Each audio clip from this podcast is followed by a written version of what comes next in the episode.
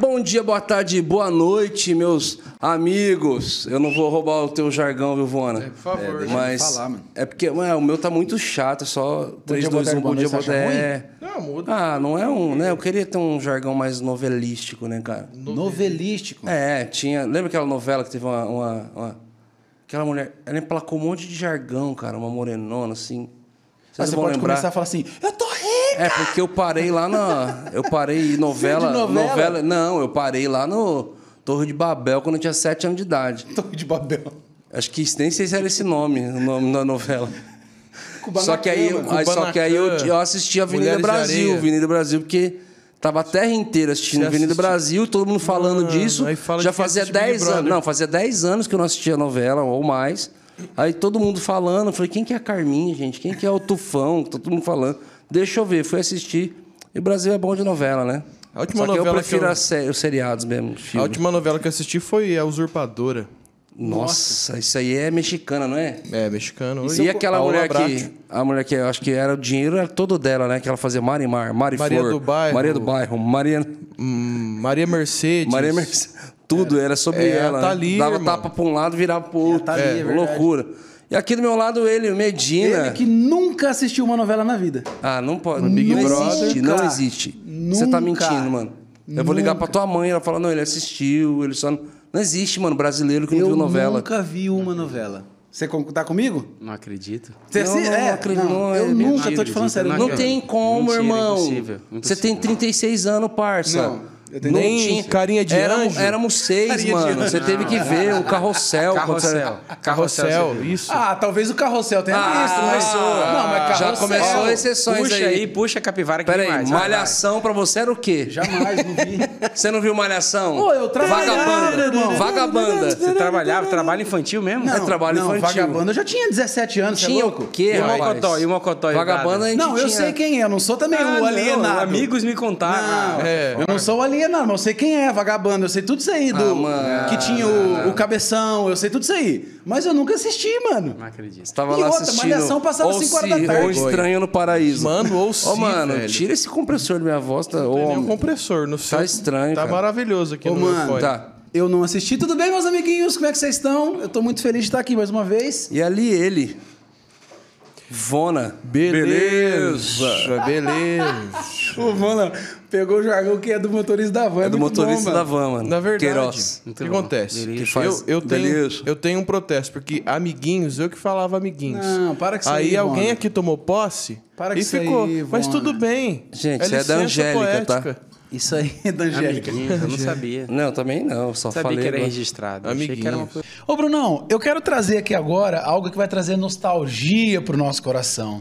Não só nostalgia, como uma, uma guerra já, né? Uma guerra entre nós. Eu, porque eu já escolhi o que eu vou levar pra casa. Todo mundo mano. já quer uma parte pra si. E a verdade é que eu tenho criança em casa. A verdade é que eu tenho uma canção que fala como uma criança A verdade também. é que nós Então todos escolha o viramos seu, o crianças, né? seu, o resto é meu.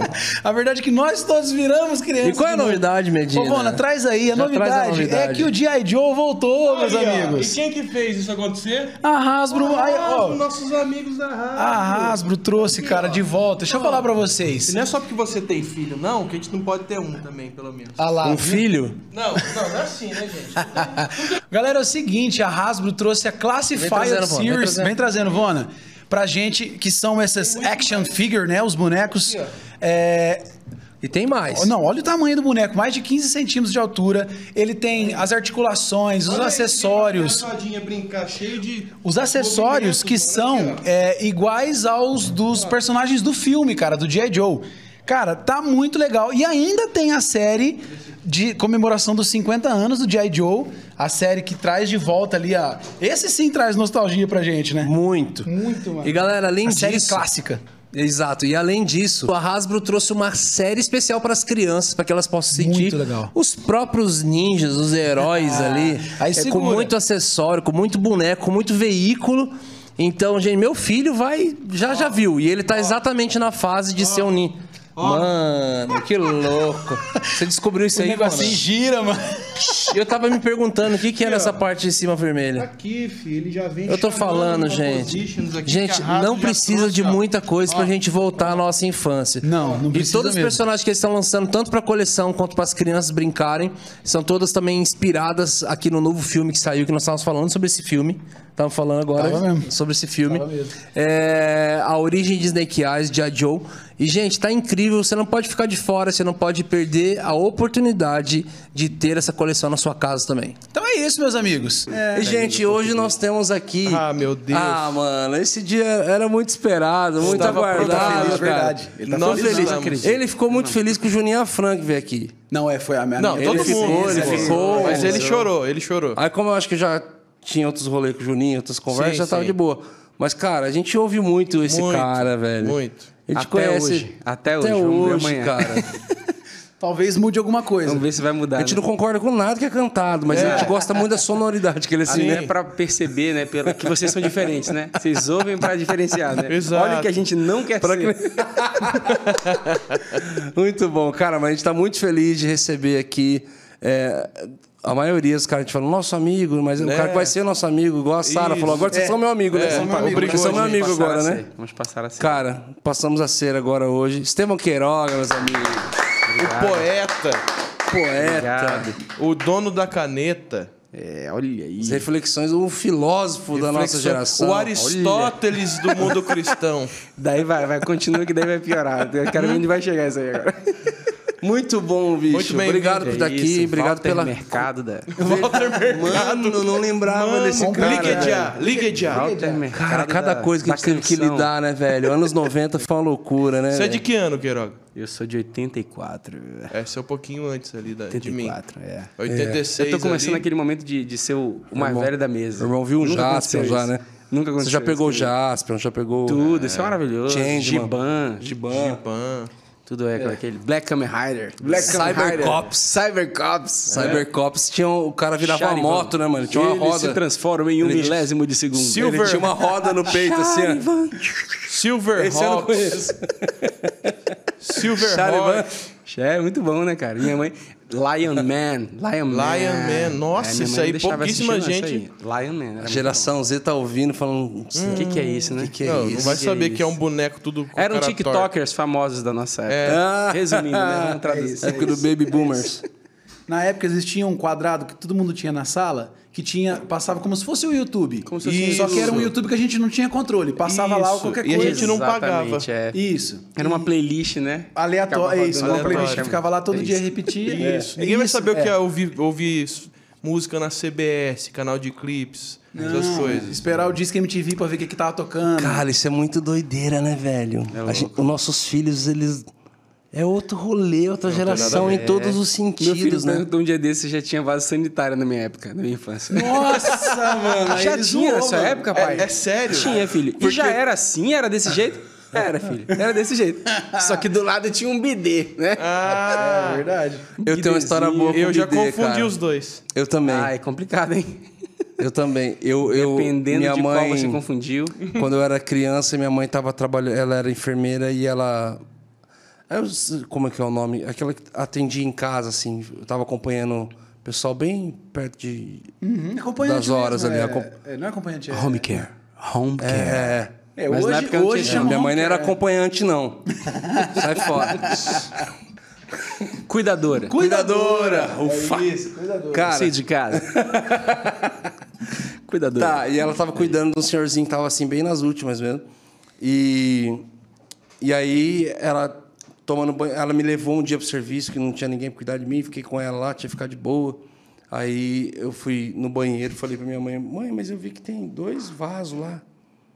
E. Sabe, ela, né? Sabe quando. É.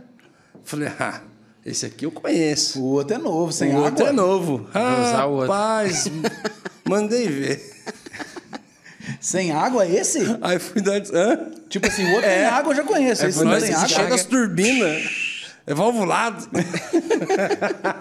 Mandei ver, rapaz. Filho. Aí fui dar a descarga. A descarga veio na minha cara, né? Pra Porque eu- cima, é.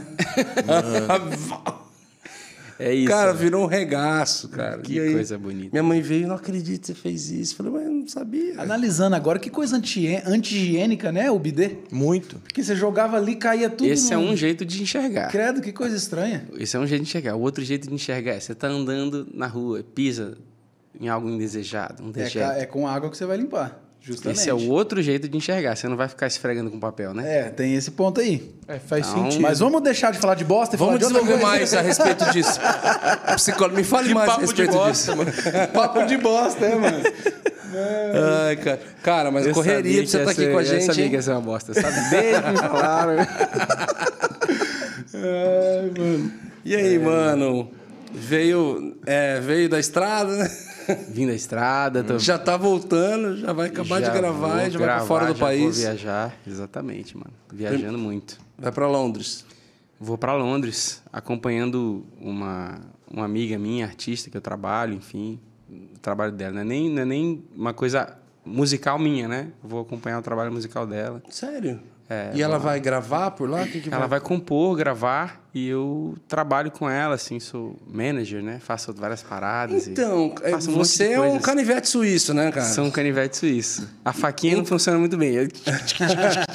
Inclusive, uma das coisas que eu já vi você fazendo é exatamente acompanhando você na rede social é, é o trabalho assim com a galera. Como é que o que, que você faz com outros artistas? Cara, eu. Essa, essa pergunta do que eu faço, né? Demorei muito tempo para entender e para me aceitar, né? Porque a gente sempre ouve por aí, você tem que ter foco, você tem que fazer uma coisa, você fazer uma coisa bem feita, tem que fazer aquela coisa bem feita, para você ser o melhor naquela coisa e tal. Primeira coisa que eu entendi é que ninguém tem que ser o melhor em nada, bicho. Você não tem que ser o melhor, você não tem uma expectativa. Vai chegar no final da sua vida, vai dizer, olha, eu fui o melhor nisso, que, que diferença vai fazer você ter sido o melhor ou ter sido o pior? Você tem que ser o melhor que você pode ser naquilo que você tem na sua mão, viver da melhor maneira possível dentro da sua realidade, das suas condições. Né? Então, eu, quando baixei essas expectativas, é, na verdade, essa necessidade da aprovação dos outros em relação ao que eu faço, eu fui parando para entender quem eu era, o que eu era, o que eu fazia. Né?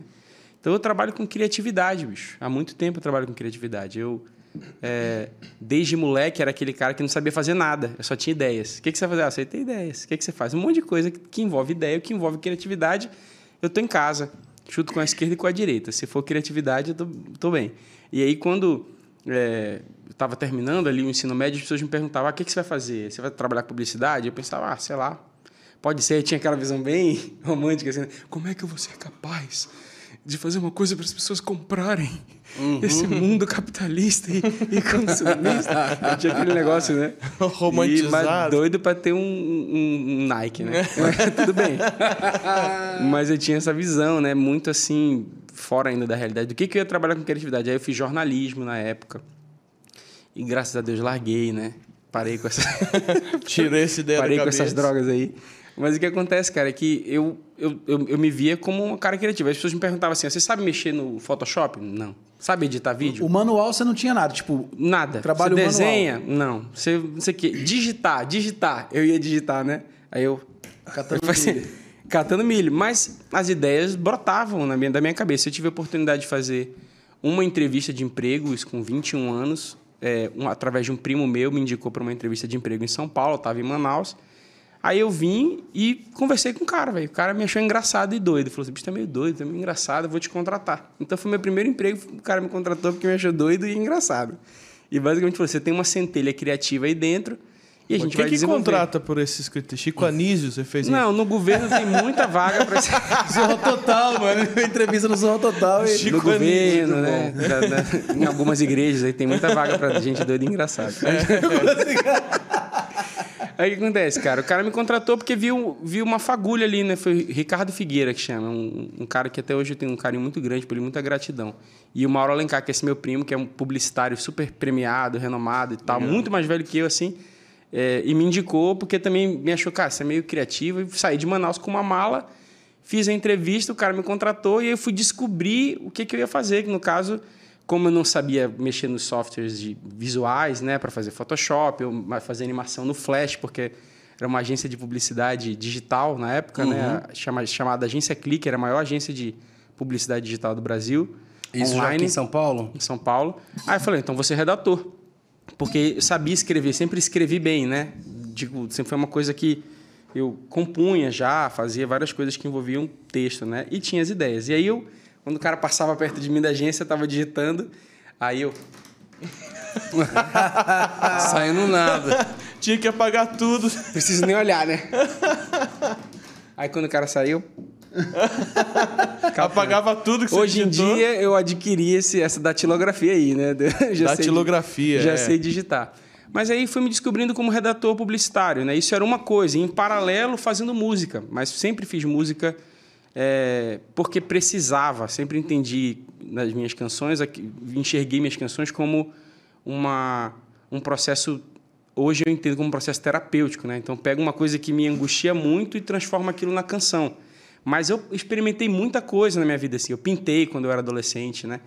E mãe, eu quero pintar. Minha mãe devo muito a ela por isso que ela sempre apoiava na medida que a gente tinha condições do que dava. Ela disse: "Você quer pintar, filho? Tá, então vamos lá. Vamos juntar, vou comprar duas telas para você. E ela comprava duas, que a tela era caríssimo, né? Aí comprava a tela para mim, aí eu recortava a tela, colava um, um negócio, uma, uma coisa velha, uma carcaça de alguma coisa, experimentava. Ela, poxa, filho, eu comprei pra você pintar. E você basicamente cagou a tela que eu, que eu te dei, mas eh, foram processos de descoberta criativa ali também, né? E a própria igreja foi um ambiente de muita descoberta criativa para mim. Então eu já era essa pessoa criativa, sempre fui esse criativo, mas foi, não foi tão fácil me encaixar numa profissão específica. Então, em Manaus, eu passei por agências, o cara, pô, tu tem ideia? Mas o cara da ideia eu já tenho. E aqui em São Paulo eu encontrei pessoas que enxergaram algum valor em mim e fui me desenvolvendo como redator publicitário dentro da publicidade e Você para fazendo São Paulo, tinha quantos anos? 21 anos. E você já tinha um rolê de vir para São Paulo, amigos, Não, relacionamento? mano, primeira vez cheguei Foi foi êxito. Fala, meu mano, pai, vou pegar a mochila e vou, ou foi com a família? Não, vim sozinho. Meu pai, meu pai tinha uma amiga, um- irmã de um grande amigo dele que morava na Vila das Belezas, lá na Você estrada queria de Itapecerica. desbravar, mochileiro. Ah, ela morava lá na estrada de Itapecerica e eu fiquei num quarto na casa dela, depois fui para um kitnetzinho ali, era 270 reais o aluguel. Nossa. Né? 270 reais o aluguel, assim, uma, tenho muito, inclusive fui muito bem recebido, porque era na casa da- dessa, dessa senhora que me recebeu, eh, Dona Nalva ali. Pô, foi uma experiência muito louca, mas para mim foi muito diferente. Então, fiquei naquele colchãozinho ali no chão, pegava, e acordava, pegava o busão, ia para agência, voltava, deitava no colchãozinho no chão e era basicamente meu salário era para comer e acordar atrasado às vezes e pagar.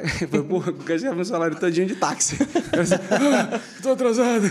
Né? Então, é, foi, o começo foi muito assim, mas eu fui me descobrindo é, profissionalmente como criativo nisso e fazendo música. Então, tocava violão, ia compondo músicas, ia compondo músicas e compondo músicas para mim e para Só mostrar você, não fazia pra nada pra mostrar- ninguém. Para mostrar para os meus amigos. E aí, Ah, tá.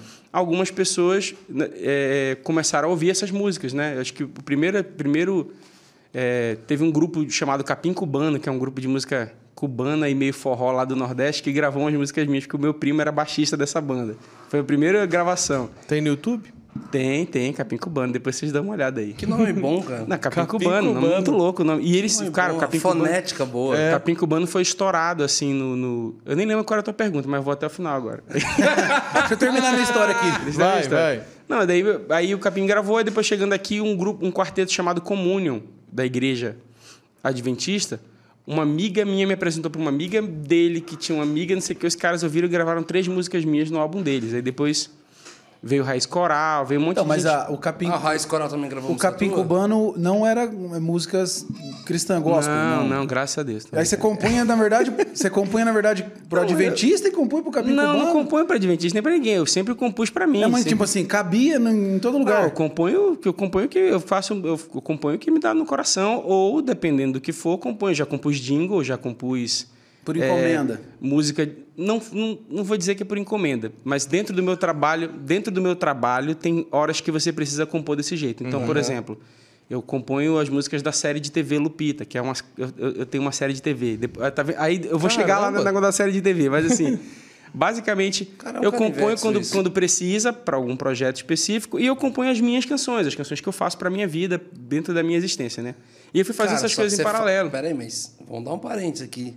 Que você fala isso de uma forma tão É. comum e simples pra você, Hum. e sendo que não é um negócio tão simples. Eu Por acompanho, que acompanho, Pra acompanho, vida. acompanho, É, acompanho. Tipo, isso é muito legal. Não, porque tem duas maneiras. Essa ó. descomplicação, essa faci- hoje você fala de uma forma, eu não sei quando sempre foi leve pra você esse assunto. Então, mano, essa quando é- a, ig- a igreja o gospel te puxou pra ser, ó, tem que ser isso, ó, tem que ser aquilo, se não tem que ser. isso. Quando isso se forjou dentro de é você? que, é que eu não comecei, eu não comecei me enxergando como cantor gospel. Acho que esse, esse é o lance. Nunca me enxerguei como cantor gospel, como compositor gospel. Eu trabalhava com criatividade.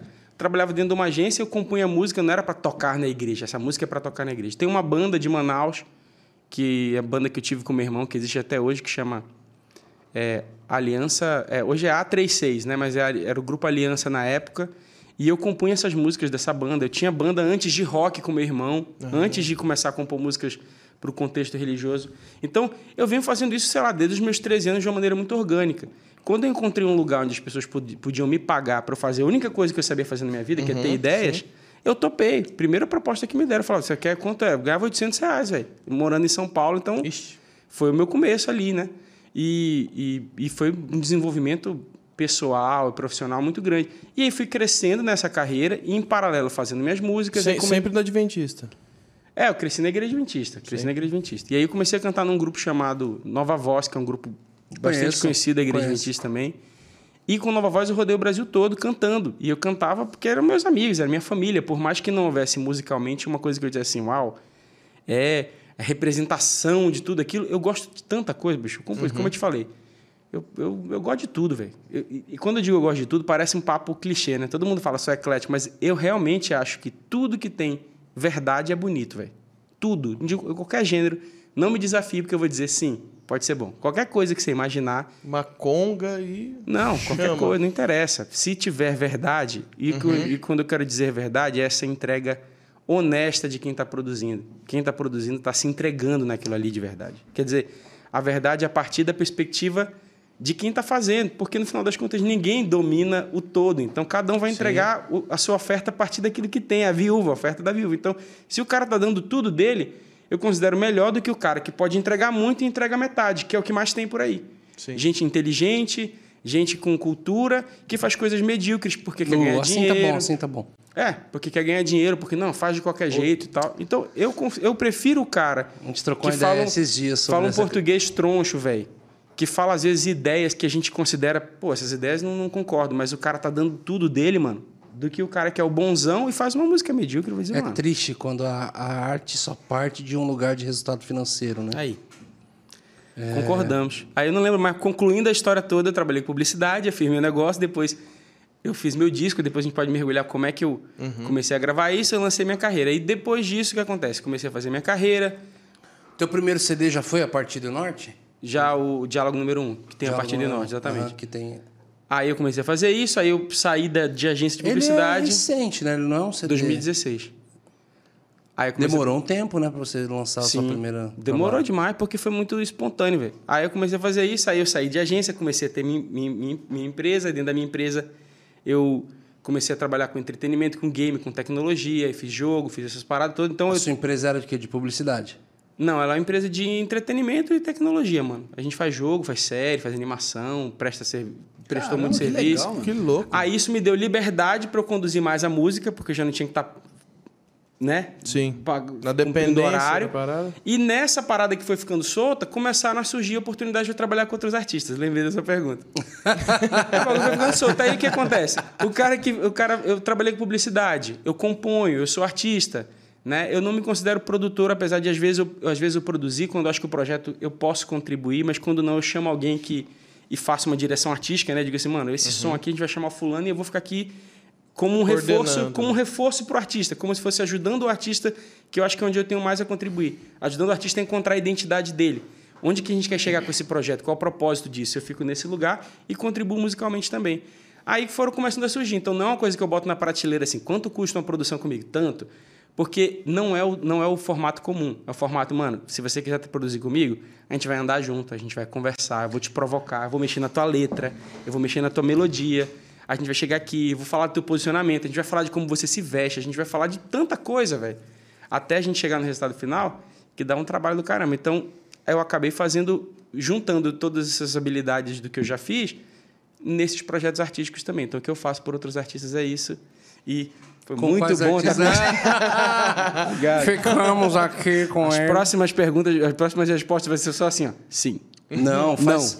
Cara, Talvez. Eu tô... Eu o tô... guru do Gugu, lembra do guru do Gugu? Lembro. Guru do Gugu, sim. Não. Não. Talvez. Mano. Eu faço, falei isso com a minha filha um dia desse. Eu Minha tô feliz, tô sendo respondendo curado, assim. Porque eu falei, cara, Gugu. todos os caras criativos, eles dão uma volta pra poder responder a pergunta. Ah, então você tá se achando num lugar. eu tô feliz. Entendi. Falei, é sim. Mas, tô mano- sendo curado. Mas, mano- Eu não estava errado. Eu, me- eu basicamente me aceitei nisso, velho. Que eu falei assim, cara, que eu- eu- é porque as pessoas acham que são muitas coisas, inclusive minha esposa, né? Pô, você tem três empregos, ela fala. Ela falava, né? pai do Július. É, igual o Július. Aí eu falei assim, não, não tenho. Eu tenho uma profissão. Eu sou...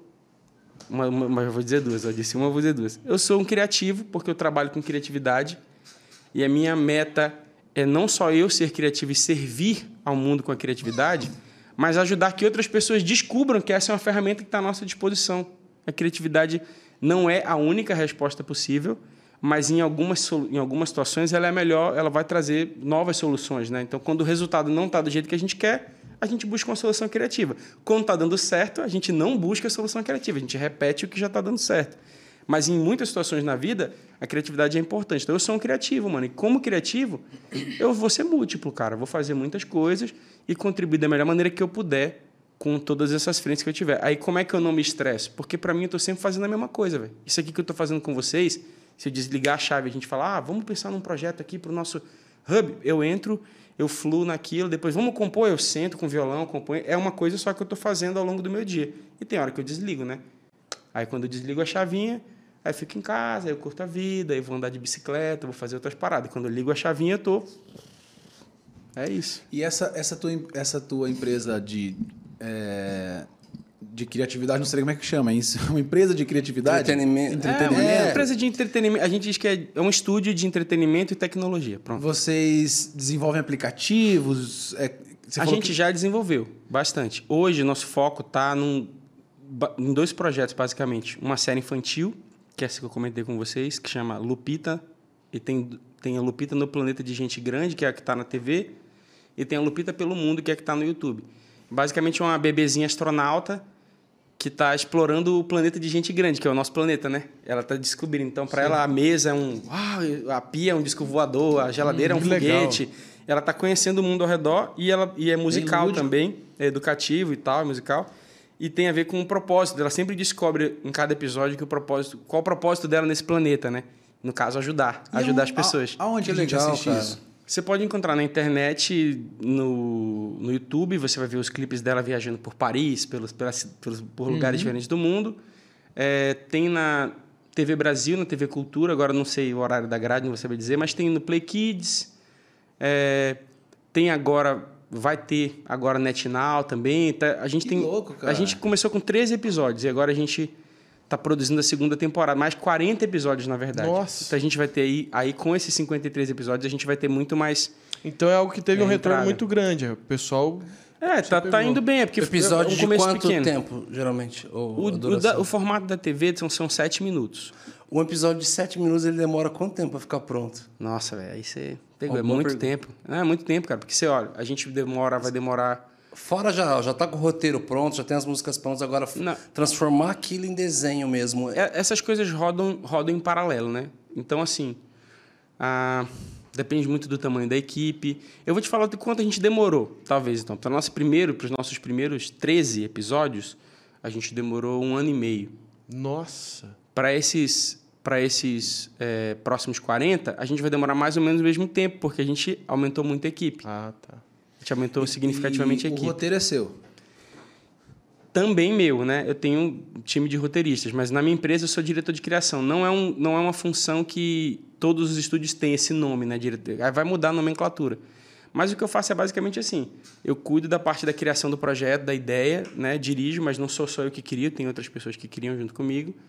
É, E daí a gente cria tudo, a gente desenvolve o argumento de cada episódio, né? O processo é esse. Você faz um argumento, ah, a história que a gente vai contar é essa. Aí você faz, uma, às vezes, uma escaleta, que é... Você já diz, ah, as cenas são essas. Aí depois você transforma isso num, num- num roteiro. Aí depois você faz o primeiro primeiro rascunho do roteiro, a segunda, você vai, tá, não sei o quê. Tem o roteiro pronto, no nosso caso também você vai gravar primeiro as vozes, aí você grava a voz porque o nosso, a nossa série é narrada, né? Tem um narrador. Então não tem necessidade Não de lip dublagem, sync. ou- É. Quem faz a nossa voz é a Luísa Caspari, que é uma artista fantástica, assim, mano. Ela, é- ela agora ela fez a voz da Ellie do, do The Last of Us. Ela é Nossa, super. falou do Last of Us, o bichão aqui É, fica... ela é fantástica, e uma super cantora e uma amiga. E inclusive fez um projeto muito louco agora de, de cantar as músicas do The Last of Us, fazer um álbum com as músicas que são. Cara, ela é incrível. é Ela vai cantora. dublar a série também, será? Não sei, mas eu acho bem possível, né, mano? Porque tem um todo um É, frisson é ao redor ligado, dela, assim, né? sim. É, e ela é uma super cantora e uma amiga muito querida também. Então, a gente grava a voz, depois com essa voz gravada, a gente vai fazer animatic, né? Aí o animatic é basicamente aquele a versão simplificada do que vai rolar na animação. Aí você simplifica isso, aí os caras começam a modelar. Todo mundo vai modelar em 3, nossa série é 3D, né? Modela, depois modela, depois de modelar, riga, né? Rig é o- é- são as articulações. Aí depois que você riga, você anima. Depois que você anima, você renderiza. Mano, é muita coisa. Mano, Aí o trampo. áudio vai ficando final. É, muita, é uma equipe multidisciplinar. E esse é um projeto nosso e o outro é um jogo de console que a gente vai lançar. Mas deixa, eu- deixa eu não. Eu quero continuar Não, aqui no, no desenho aqui. não, vamos. Eu quero continuar no desenho aqui. Eu já fui pro jogo aqui. Não estamos falando de música assim nada, né? um tudo bem, jogo, não me incomoda, Não, gente. tem Eu gosto de tudo. Não, Você tô falando de criatividade. Eu tô achando animal, A velho. e, e nesse desenho, ele, ele tem um princípio. eu- por que, que eu tô te fazendo essa pergunta? A gente ouviu um tempo atrás um monte de gente reclamando que, a, tipo, a Peppa Pig desobedecia o pai, gritava com o irmão, que, tipo assim, dava um monte de exemplo ruim para as crianças. É, nesse desenho, tipo, é, é, vocês estão preocupados com essa questão de, tipo, de ser educativo para a criança aprender princípios. é, é, a gente pode chamar de princípios cristãos, mas princípios básicos da criança para a educação da criança? Mano, eu é que eu, eu, eu acho que a Peppa Pig é educativo também. Eu não acho que ela é. É que de- surgiu- Foi, uma polêmica É, que surgiu. você ficou- Mas surgiu, surgiu, eu lembro Aham. que surgiu isso aí. Então, eu acho que as pessoas colocam uma, uma, uma, uma, uma aura ao redor, tanto negativa ao redor de conteúdos que não são declaradamente cristãos, quanto uma aura positiva ao redor de um conteúdo declaradamente cristão. Eu, como sou cristão e procuro prover também esses conteúdos para os meus filhos, por exemplo, tem desenhos cristãos que eu não quero que meu filho assista de jeito nenhum. Ah, não acredito. Senhor, ah, não. Ensinando culpa, velho. Senhor, e agora? Agora eu aprendi que o Senhor Jesus, não sei o que. Cara, tem coisa que eu acho terrível. Tem uns que são maravilhosos. Tipo, Veggie Tales eu acho super legal, assim, parece né, uma maneira. Mas tem, tem conteúdo cristão que tá ensinando teu filho a ser gado de igreja, velho. Basicamente ficar achando que Jesus está doido pra matar ele, velho. Se assiste um filme Deus não está morto, falando bem, bem claramente, Deus mata o ateu no final, velho. Aí isso é um conteúdo, não. Esse filme é muito melhor do que esses filmes aí. Não, mil vezes, cara. Assiste A Vida de Pi, velho. Assiste O Voo. Assiste o livro de Eli, se você quiser. Assiste Um Amor para Recordar. Tem muitos filmes que têm valores maravilhosos e bonitos e tal. Ah, mas tem cenas de violência. Mano, cenas de violência a Bíblia tem também. Muito mais. Ah, quer casar com a minha filha, Davi? Me traz aí. Sem prepúcio. Não, trazer 200. Vá! Um saco com 200 prepúcios. Toma aqui, agora eu vou casar com a tua filha. É um tipo de história que se Se não fosse... foram dados voluntariamente. Não, né? não, ele teve que arrancar. Fez uma cirurgia de fimose compulsória. né? Exato. Então, mano, se, se a gente for pautar pelo que tem sangue, não tem sangue, não tem sangue... Então, assim, eu penso que o que, o que valida uma história é o rescaldo final dela. Eu, Peppa Pig, tem coisas que eu particularmente não, não acho interessante, assim, não... Tem valores que não representam a minha maneira de educar meus filhos e tal, mas eu entendo que em outras realidades, outros contextos familiares, ela pode cumprir seu papel ali também e tal. Eu não, eu não, eu não gosto de fazer esse negócio, ah, porque a Disney ensinou, porque não sei o que lá ensinou, mano, ensinou errado, ensinou errado, né? Eu acho que é, é muito mais é muito mais complexo, é uma responsabilidade muito mais de quem educa seus filhos do que dizer que meu filho viu aquele desenho e acabou com a vida dele. Ele viu aquele desenho, ele viu Mano, Naruto, e meu filho viu Naruto e depois voltou pra casa revirando os olhos. Para, velho.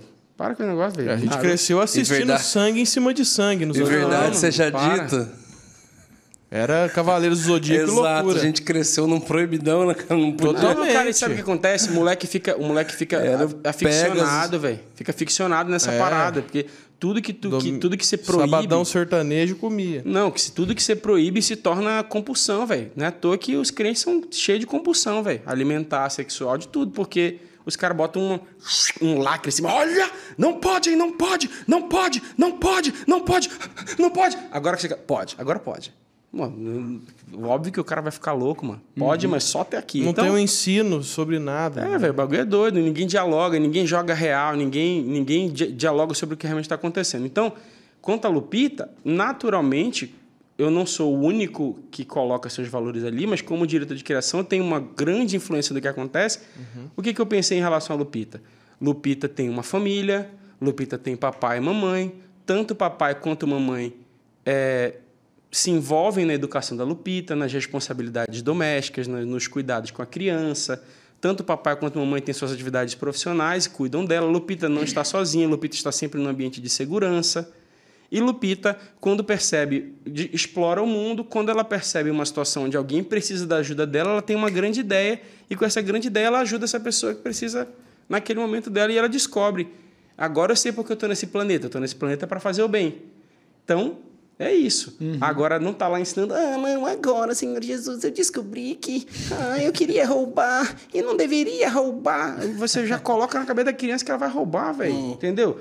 Não precisa nem de Jesus para você não roubar, basta ter lei, velho. Tem um monte de país aí que não é cristão onde ninguém rouba, por vários motivos. Porque receberam educação na escola, porque corta sua mão. Então a gente vê que as motivações humanas para moral são muito diversas e a gente fica realmente tentando nivelar que é por causa disso especificamente que é, misturando moral com religião bicho. Não precisa de uma específica visão religiosa para você ter moral. A moral é quase um, um fruto natural da convivência humana. A gente que se, se, se faz um acordo aqui ético e diz para nós aqui nessa época nesse contexto isso aqui não vale isso aqui vale.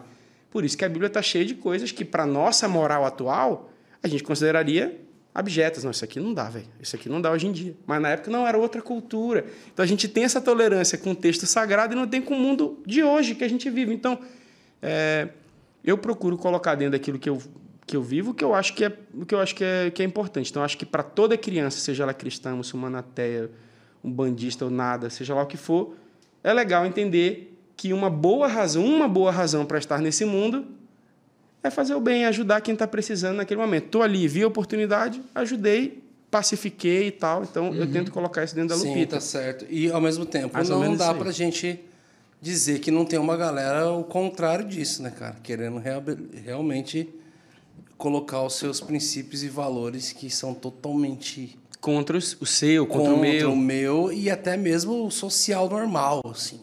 Também falando de... Eu, eu não acho que... Que, que eu não acho que acontece, mano... Assim, bem, bem contra a cultura normal. Por exemplo, cara, meu filho, pequeno, tem um, uma de 14 tem um de 4. E aí eles e a gente fica sondando bastante as coisas, a gente coloca uma coisa nova, Uhum. fica vendo junto. Aí eu tava assistindo um desenho com ele, tava uma maneira o desenho, assim, ó. E, então, daqui a pouco o negócio bom, escureceu, tudo pretejou, ficou tudo caveiro. O moleque te invoca, Satã. Eu falei, eita, pega. Falei, mano, te invoco. Te invoco, Sério? Satã. Aí. Chama o Satanás. Falei, tá. ele já olhou pra mim assim. É feio, né, papai? Falei, é, tira isso aí, mano. Tira isso aí de uma coisa. Falei, falei, cara, como é que. Tipo assim, falei, velho. Eu olha- também olha- filtro. Eu também não acho que mas, meus filhos... Mas falo, aí eu tenho, um, eu tenho um casal de amigos que eles, eles fizeram um desenho infantil, assim, é, projetaram também bastante coisa, desenharam roteiro, fizeram, contrataram uma empresa, um cara assim. ah, ele, qu- quando eles falarem para mim um nome, você com certeza vai conhecer. É um cara, um senhor, assim, que a paixão dele sempre no Brasil sempre foi a questão infantil, assim, ele sempre fez muitos desenhos. E ele passou para um cara terminar uma outra questão. Eles lançaram no YouTube um desenho assim cristão. E do nada, numa das transições de cena assim, aparecia uma, uma imagem assim bem demoníaca mesmo, assim, um, um negócio, um totemzão, um negócio estranho mesmo, assim, um sanguinolento, cramunhão.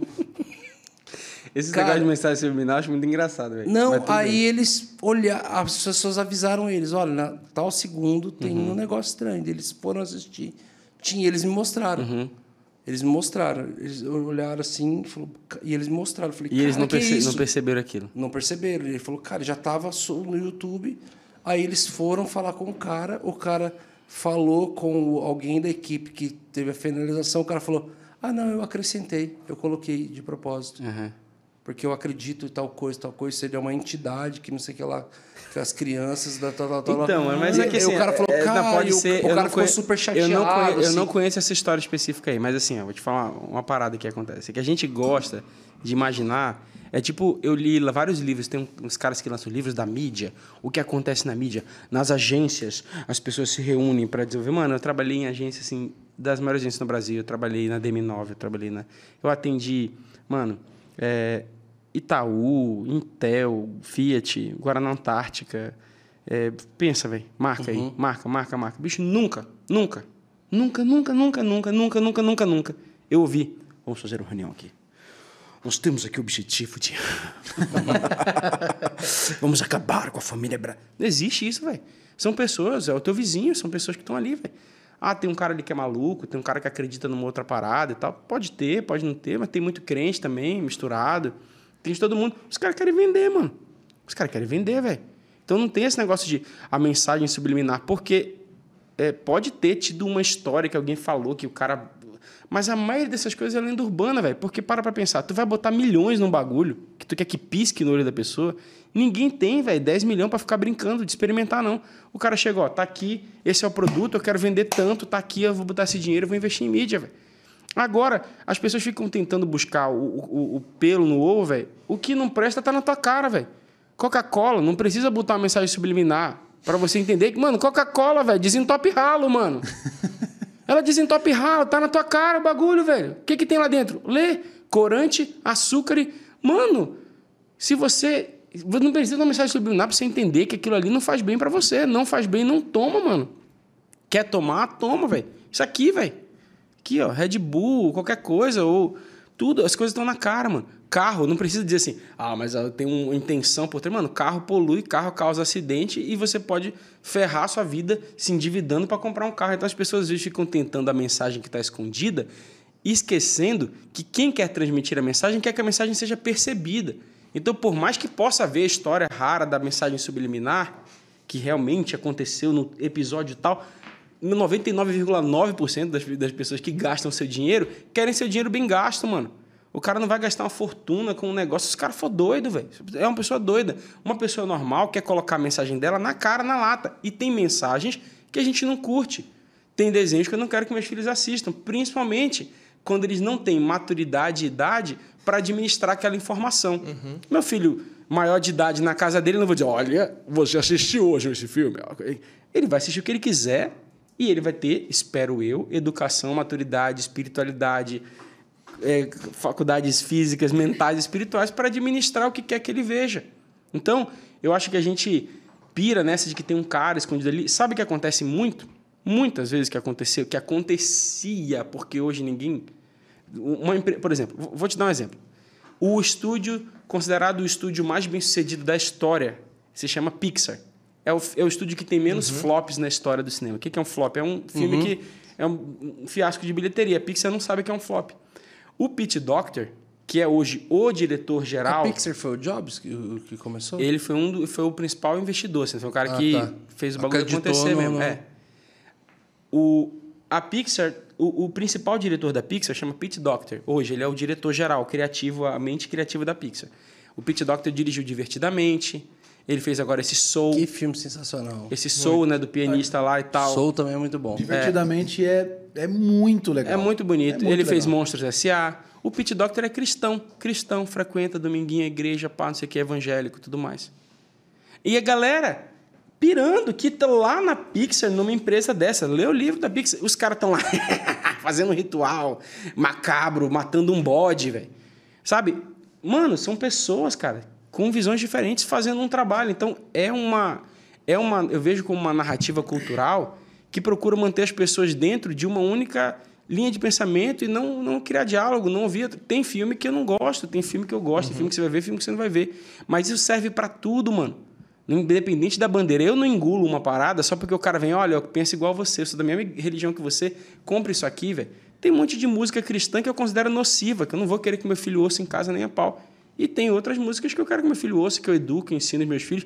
Dá um cada- exemplo aí. Eu segurei aqui. Ah, não, mano. Eu segurei. Fale. Sabor de quê? É. Então o que acontece? Tem coisa que eu acho nociva e tem coisa que eu acho, que eu acho saudável. Então, cada um sabe do, do caminho que tá. Então, assim, eu vejo que esse caso específico, por exemplo, tudo bem, estão contando, ah, o cara lá e tal, ele, ele quis colocar porque tem uma entidade que não sei o que é das crianças e tal. O que esse cara fez, na verdade? Se isso é história real, esse cara, a uma altura dessa, está recebendo um processo milionário. Esse cara não trabalha mais no mercado. Eles não precisam nem contar para os crentes. Eles, eles contam isso para o mercado de animação. Já Porque um cara, cara, que já. coloca qualquer coisa, uma caneca no meio de um frame, velho, ele está sendo antiético, antiprofissional. Então as pessoas acham que, que os artistas estão em casa assim.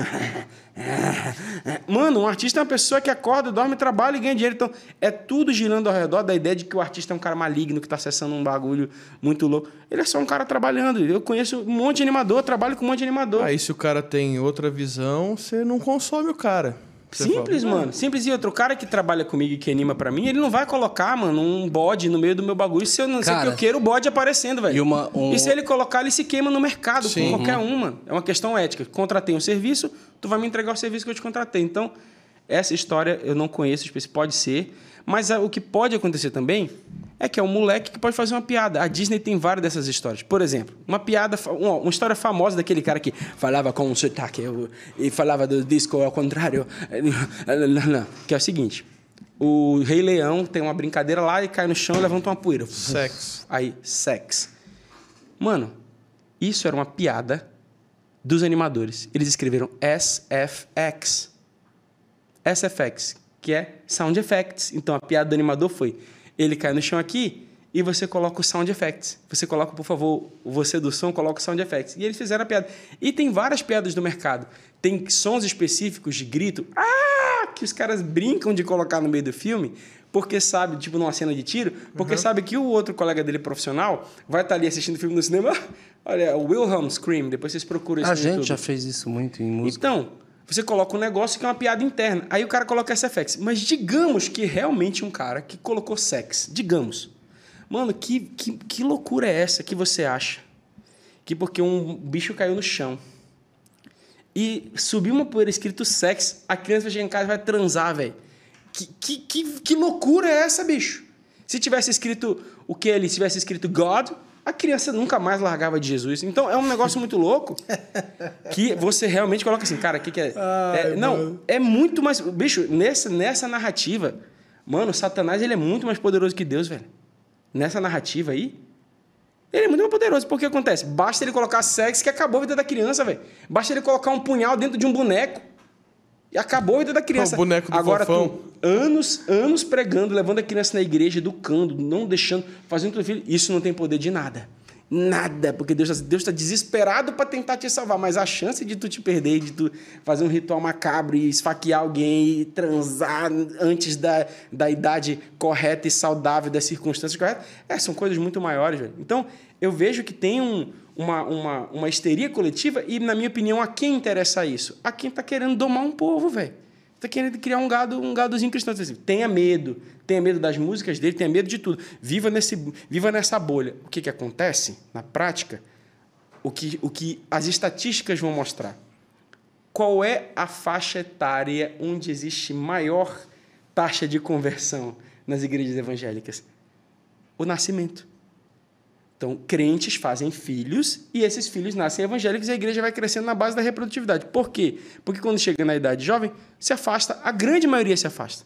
Então, o Brasil hoje é um país de ex-evangélicos, que quando você soma ex-evangélico evangélico, aí dá, você tem uma igreja fora e uma dentro.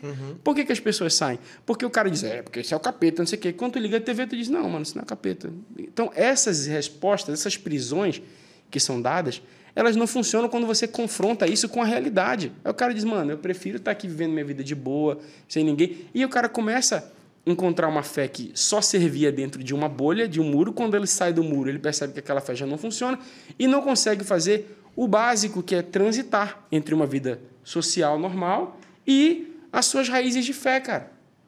Então isso vai gerar no futuro um Brasil pós-cristão como a Europa é uma Europa pós-cristã, mano.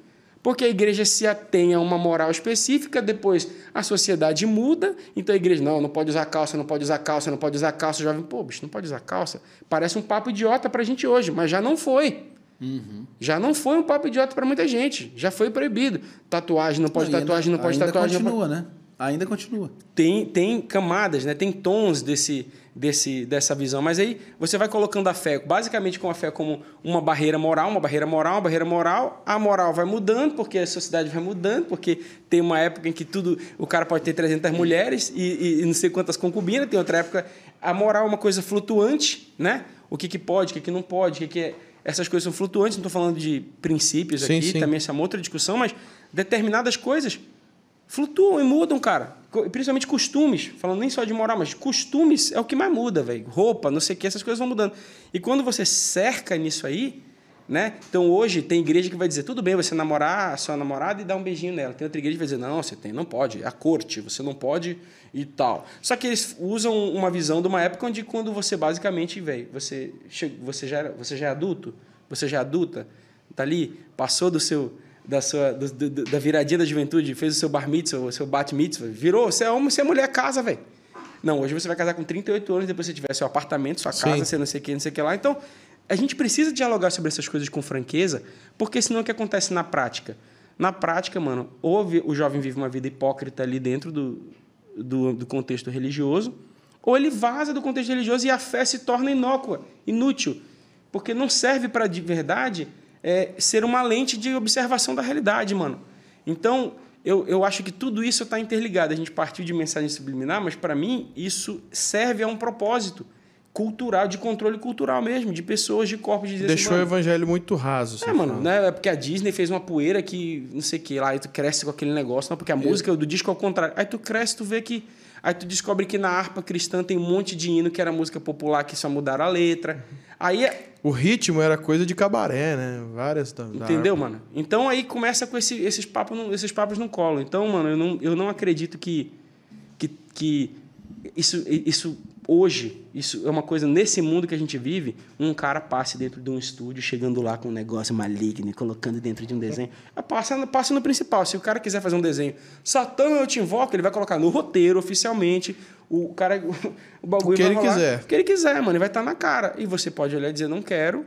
O outro pode olhar e dizer, quero. Isso aqui eu vou deixar meu filho ver porque eu não me importo com isso.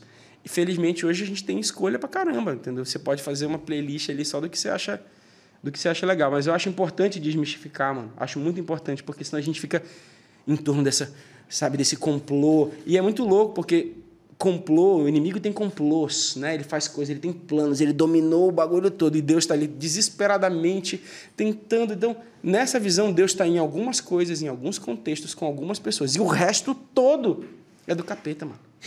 Todo. Do- Tudo é do capeta, velho. Não, aqui, esse podcast aqui, ele é, ele é especial.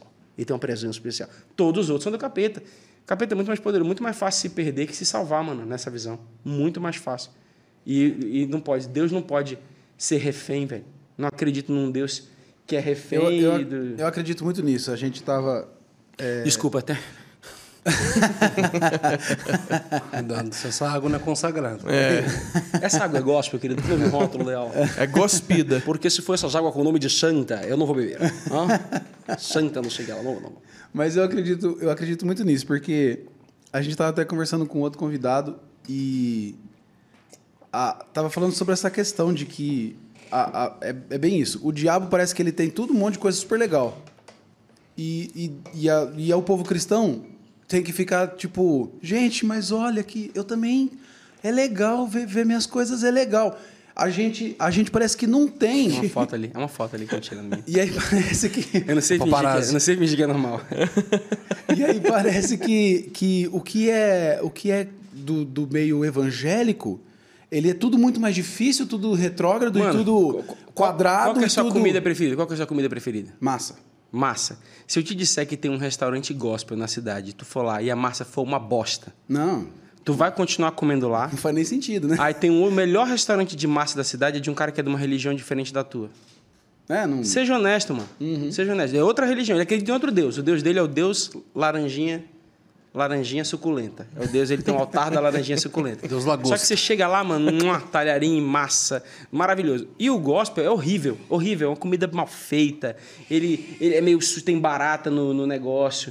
Concorda? Que você não vai. Não, então assim, concordo muito. Nós tiramos a objetividade do nosso julgamento em nome da ideia de que Deus ele é um refém da realidade. Porque olha só, para para pensar. Se Deus está dentro de algumas coisas, quem é que está acima dele, mano? Se Deus está dentro de algumas coisas. Então, as, as- certas declarações da Bíblia são muito escandalosas para a gente.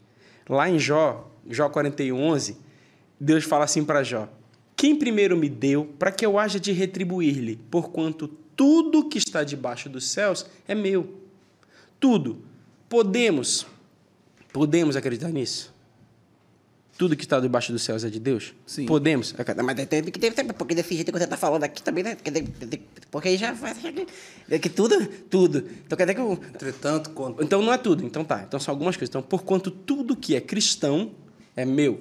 Mano, a gente tem que entender de maneira, na minha opinião, de maneira objetiva, que você não busca restaurante gospel, você não busca roupa gospel, você não busca médico gospel. Você não vai dizer esse médico é evangélico, hein? Mas ele, mas ele, ele, ele não é assim. O cirurgião é ateu. Ah, então não vou, não vou operar meu coração com um cirurgião ateu, porque não vai orar. Não, mas ele é o melhor especialista nesse problema aqui. Não. Mas ele não vai orar, ele não vai pedir sabedoria divina.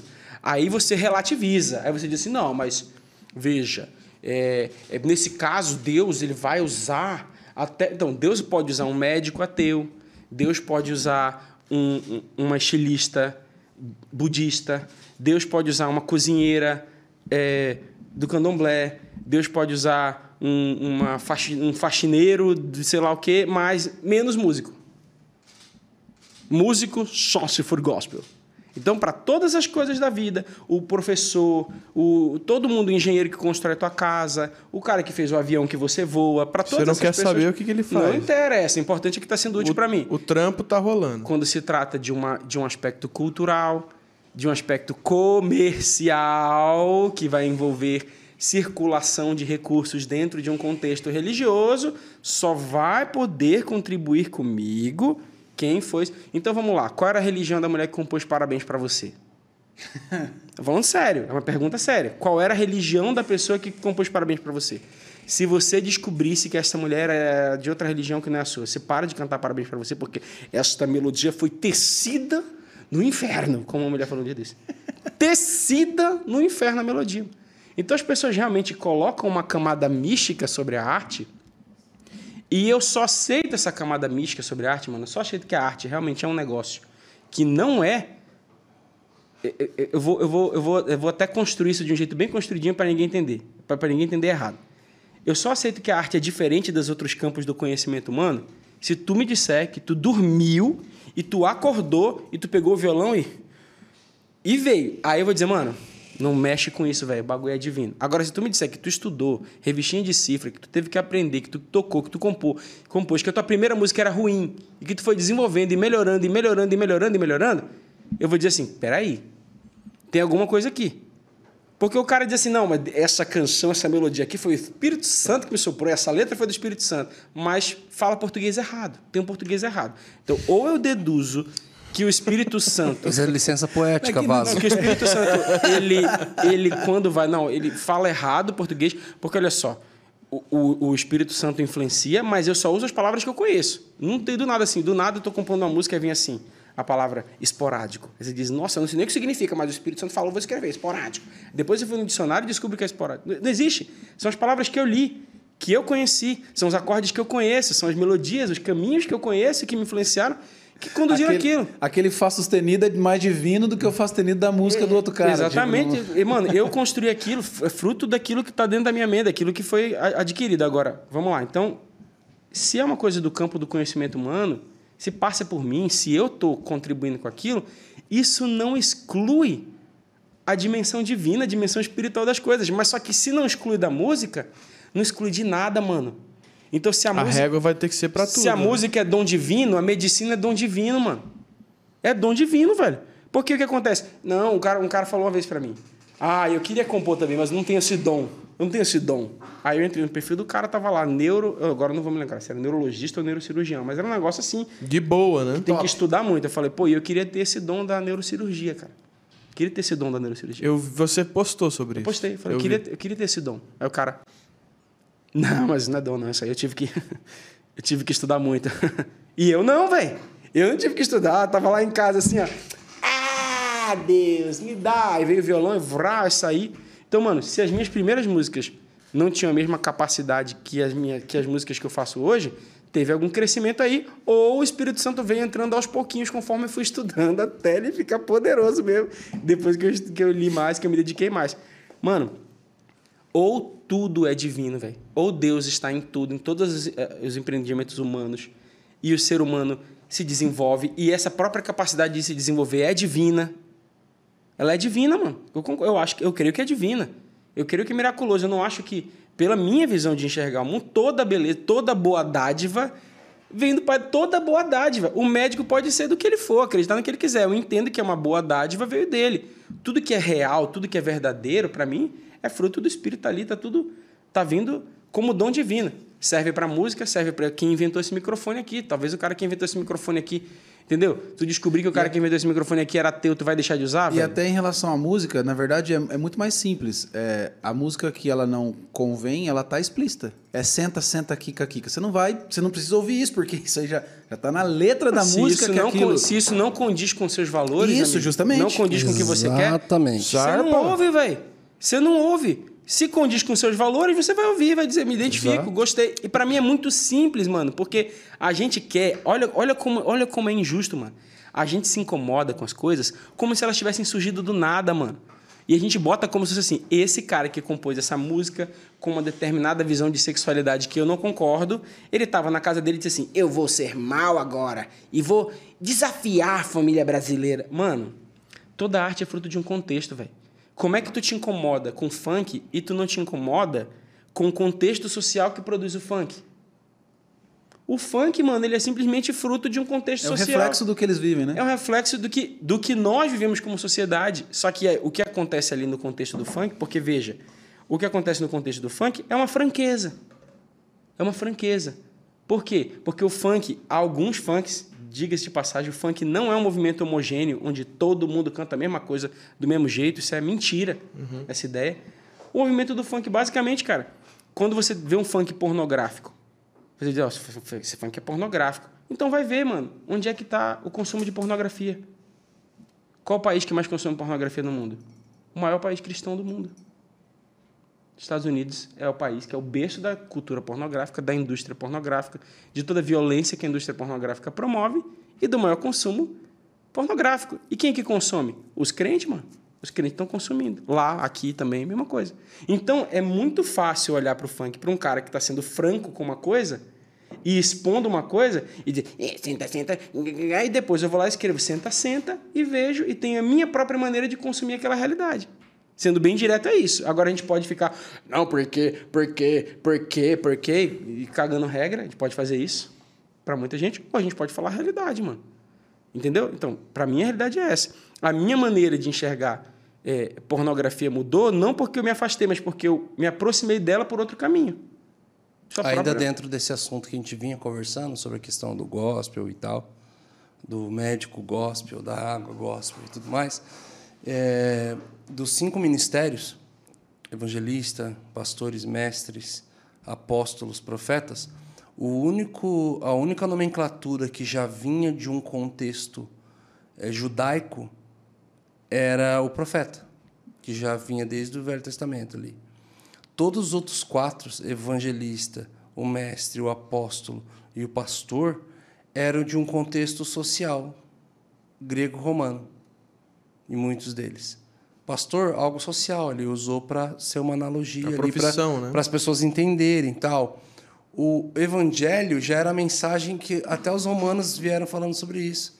Eles enviaram 300 apóstolos. Os romanos, os gregos usavam isso quando dominaram Israel. Os romanos também falaram assim, ó, Israel já foi dominado por seis impérios, nós somos o sétimo. Não vamos transformar eles em escravos, como os outros fizeram. Vamos transformá-los em cidadãos romanos. Então, enviaram 300 apóstolos romanos, apóstolos significa enviado, para sabotar a cultura do, jeito, do, do jeitinho judaico, é, sabotar a cultura, estabelecer a cultura deles, para que a mensagem do evangelho de Júlio César chegasse até eles. mensagem. Então, até o evangelho, a palavra evangelho, tudo foi usado. E um dia eu falei, eu comecei a olhar todo o histórico, estudando a história da igreja, falei assim, nossa, como Jesus usou de termos termos e nomenclaturas que não eram gospel para estabelecer reino na terra, para estabelecer governo do céu Sim. na terra com coisas que não eram gospel. Eu falei, uau, por que, que ele fez isso? Porque a igreja que nós fazemos parte tem dois mil anos, mas o movimento gospel só tem 50. Por que, que ele fez isso? E ele faria isso novamente? Porque o gospel Mano, não existia. e é prévio Porque também, o mano. gospel é delicado, estou falando, talvez um monte de gente. Mas eu Gente, prego então, isso, então, vamos, nas vamos igrejas. a cabecinha pra pensar. Só Eu, eu, pensar. pre, eu prego isso. Gente, o que que é o movimento gospel?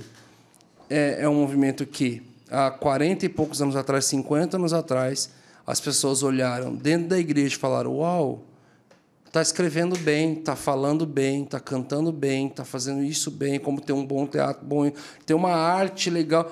Uau, vamos organizar isso para poder apresentar para mais pessoas, para mais comunidades, para mais igrejas. Vamos expandir isso? Vamos. Então nasceu editora gospel, gravadora gospel, banda gospel, livro gospel. É um movimento, é- gente, é um, é um movimento de empreendedorismo. Empreendedorismo ele resolve um problema. Ele acha um problema e resolve. Qual que era o problema? O problema é que está ficando muito aqui, precisa expandir. E aí expandiu para outras congregações, para outras igrejas. Aonde o gospel errou? Onde o gospel errou? Que eu faço parte do gospel. Eu faço parte da igreja de dois mil anos e faço parte de um movimento que nasceu há pouco tempo. Alguns fazem, outros não fazem. Eu faço parte. Aonde o gospel errou? Em não se atentar. Acho que toda essa nossa conversa ela, ela chega nesse lugar. Esses dois pontos aqui, a gente está falando do gospel e depois do sociológico, tudo, falar alguma coisa não está funcionando. Onde o, o gospel errou e, consecutivamente, o no- nossos olhos e postura social errou? Em não se atentar, talvez para mim, uma das principais conversas de Jesus para com o Pai, dizendo: Pai, eu não peço que tire eles do mundo, deixe eles no mundo, mas livre-eles do mal, dê discernimento para eles discernirem o que é bom e o que é mal. E talvez a gente saia erguendo mais barreiras e, e investindo mais em cerca do que em pontes e do que realmente trazer o porquê das coisas. Mano, eu- eu- eu respeito, Ronda o porquê e chega no porquê. Falou, cara, aprenda a discernir o que é bom e o que é Eu mal. acho que assim, mano, eu respeito qualquer. Mano, eu respeito qualquer decisão de fé de qualquer pessoa, de qualquer religião, falando sério. O cara que segue o bagulho que ele acredita, ele tem que ser respeitado, mano. Ele tem que ser respeitado. O cara segue o quê? Mano, eu acho que não posso, por exemplo, é, dentro da minha religião, tem religiões no mundo onde, sei lá, uma mulher não pode tocar em um homem que não seja o esposo dela. E ela acredita e segue aquilo e tal. O que acontece é que tem pessoas que são incoerentes naquilo que seguem. E isso que eu não consigo entender. Eu entendo qualquer que seja. Por quê? Eu cresci na igreja adventista. A igreja adventista tem suas peculiaridades que muita gente não entende. Tem suas interpretações do texto bíblico que muita gente não entende e discorda. Então muita gente não entendia por que que eu guardava o sábado. E eu queria respeito por isso, sempre tive, inclusive sempre tive, porque nunca apresentei isso como uma limitação, mas como um privilégio do qual eu usufruía. Para mim não um dever, mas um direito, um presente que Deus me deu. E eu guardo, mano. Eu guardo meu shabat, está tudo certo. Então estou sempre em paz. Trabalhando em agência, no pôr do sol, largava minha canetinha, ia para casa, normal. Para mim estava em paz. Então, eu que sempre usufruí da minha liberdade religiosa, respeito a liberdade religiosa alheia. O que eu acho que dá um mau testemunho e que faz com que as pessoas julguem incoerente, julguem assim, pô, que estranho, é a incoerência. É o cara dizer assim: você é um levita, você não pode se misturar com o quem é do mundo. Mas esse cara só come em restaurante gospel, mano. Porque a comida também tem todo um contexto de adoração, mano. Tanto que havia um conflito gigantesco ali na igreja primitiva a respeito de comer ou não comer os alimentos. E Paulo dizia assim: ó, né, quem come para Deus o come, quem não come para Deus não come. E você não tem que julgar quem és tu que julga o servo alheio. Romanos 14 é um tratado disso aí, de respeito, de dizer. Um acha que pode comer, outro acha que não pode comer, e vocês se respeitem aí, tá tudo certo. Né? Porque é, é, diante de seu Senhor ele está em pé ou cai, mas há de permanecer em pé porque Deus é poderoso para afirmá-lo. Então, você dentro da sua visão, você na sua, eu na minha, eu respeito muito as pessoas, essas diferentes conclusões. O que, o que, o que dificulta é que essa pessoa fala que não pode, determinadas pessoas falam que não pode misturar sagrado com profano, mas vai no médico que for, vai no comer a comida que for, não interessa as mãos que o prepararam, né? Então, assim, essa pessoa, se ela quer mesmo seguir o negócio, segue o negócio, arrisca, vive isolado, vai viver uma vida monástica, né? Faz como o Henrique Cristo. O Henrique Cristo não toca em microfone. Hoje em dia, né? Na- no começo do ministério dele, ele andava, Ministério dele. ele andava de Kombi e, e uma caixinha de som lá em Curitiba e ficava pregando. Mas hoje em dia ele não pode mais tocar em microfone. Mas assim, é, eu respeito. Se a pessoa está sendo coerente, eu respeito. Agora, é, o, que eu, o que eu, quando eu vejo que existe uma incoerência, aí eu começo a. É natural que, que a gente pense assim, cara, tem um interesse comercial, tem algum interesse político, tem algum interesse de poder por trás disso. Você falou da música gospel, né, cara?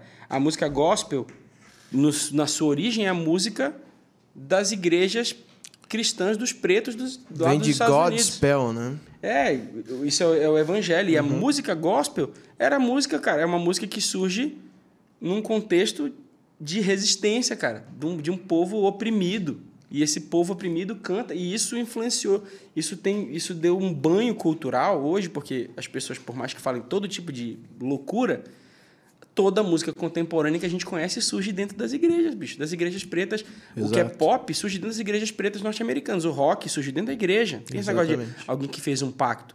A primeira artista de rock, Sister Rosetta Sharp, né? Ela tocava rock and roll dentro da igreja, surgiu dentro da igreja. Não foi o Chuck Berry? Não, a Rosetta Sharp veio antes ainda. né? É, dentro de igreja. Então você tem. é, é, Já assistiu Cadillac Records? Não. Filme? é, não. Bicho, tu vai assistir. me agradecer o resto da sua vida. Eu vou assistir, Depois a então. gente conversa sobre isso. Então, Você vai, você então vai. cara, você tem blues surgindo dentro desse mesmo, desse mesmo contexto, filho dos Negro Spirituals, né?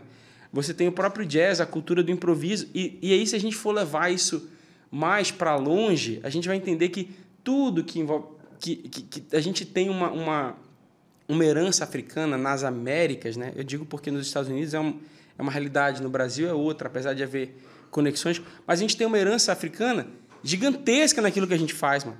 A própria, a própria noção de muitas, muitas das, das, das religiões africanas tem o conceito da imanência. Imanência e transcendência, né? Transcendência é o que acontece fora de mim, imanência é o que acontece em mim, no corpo, a manifestação no corpo.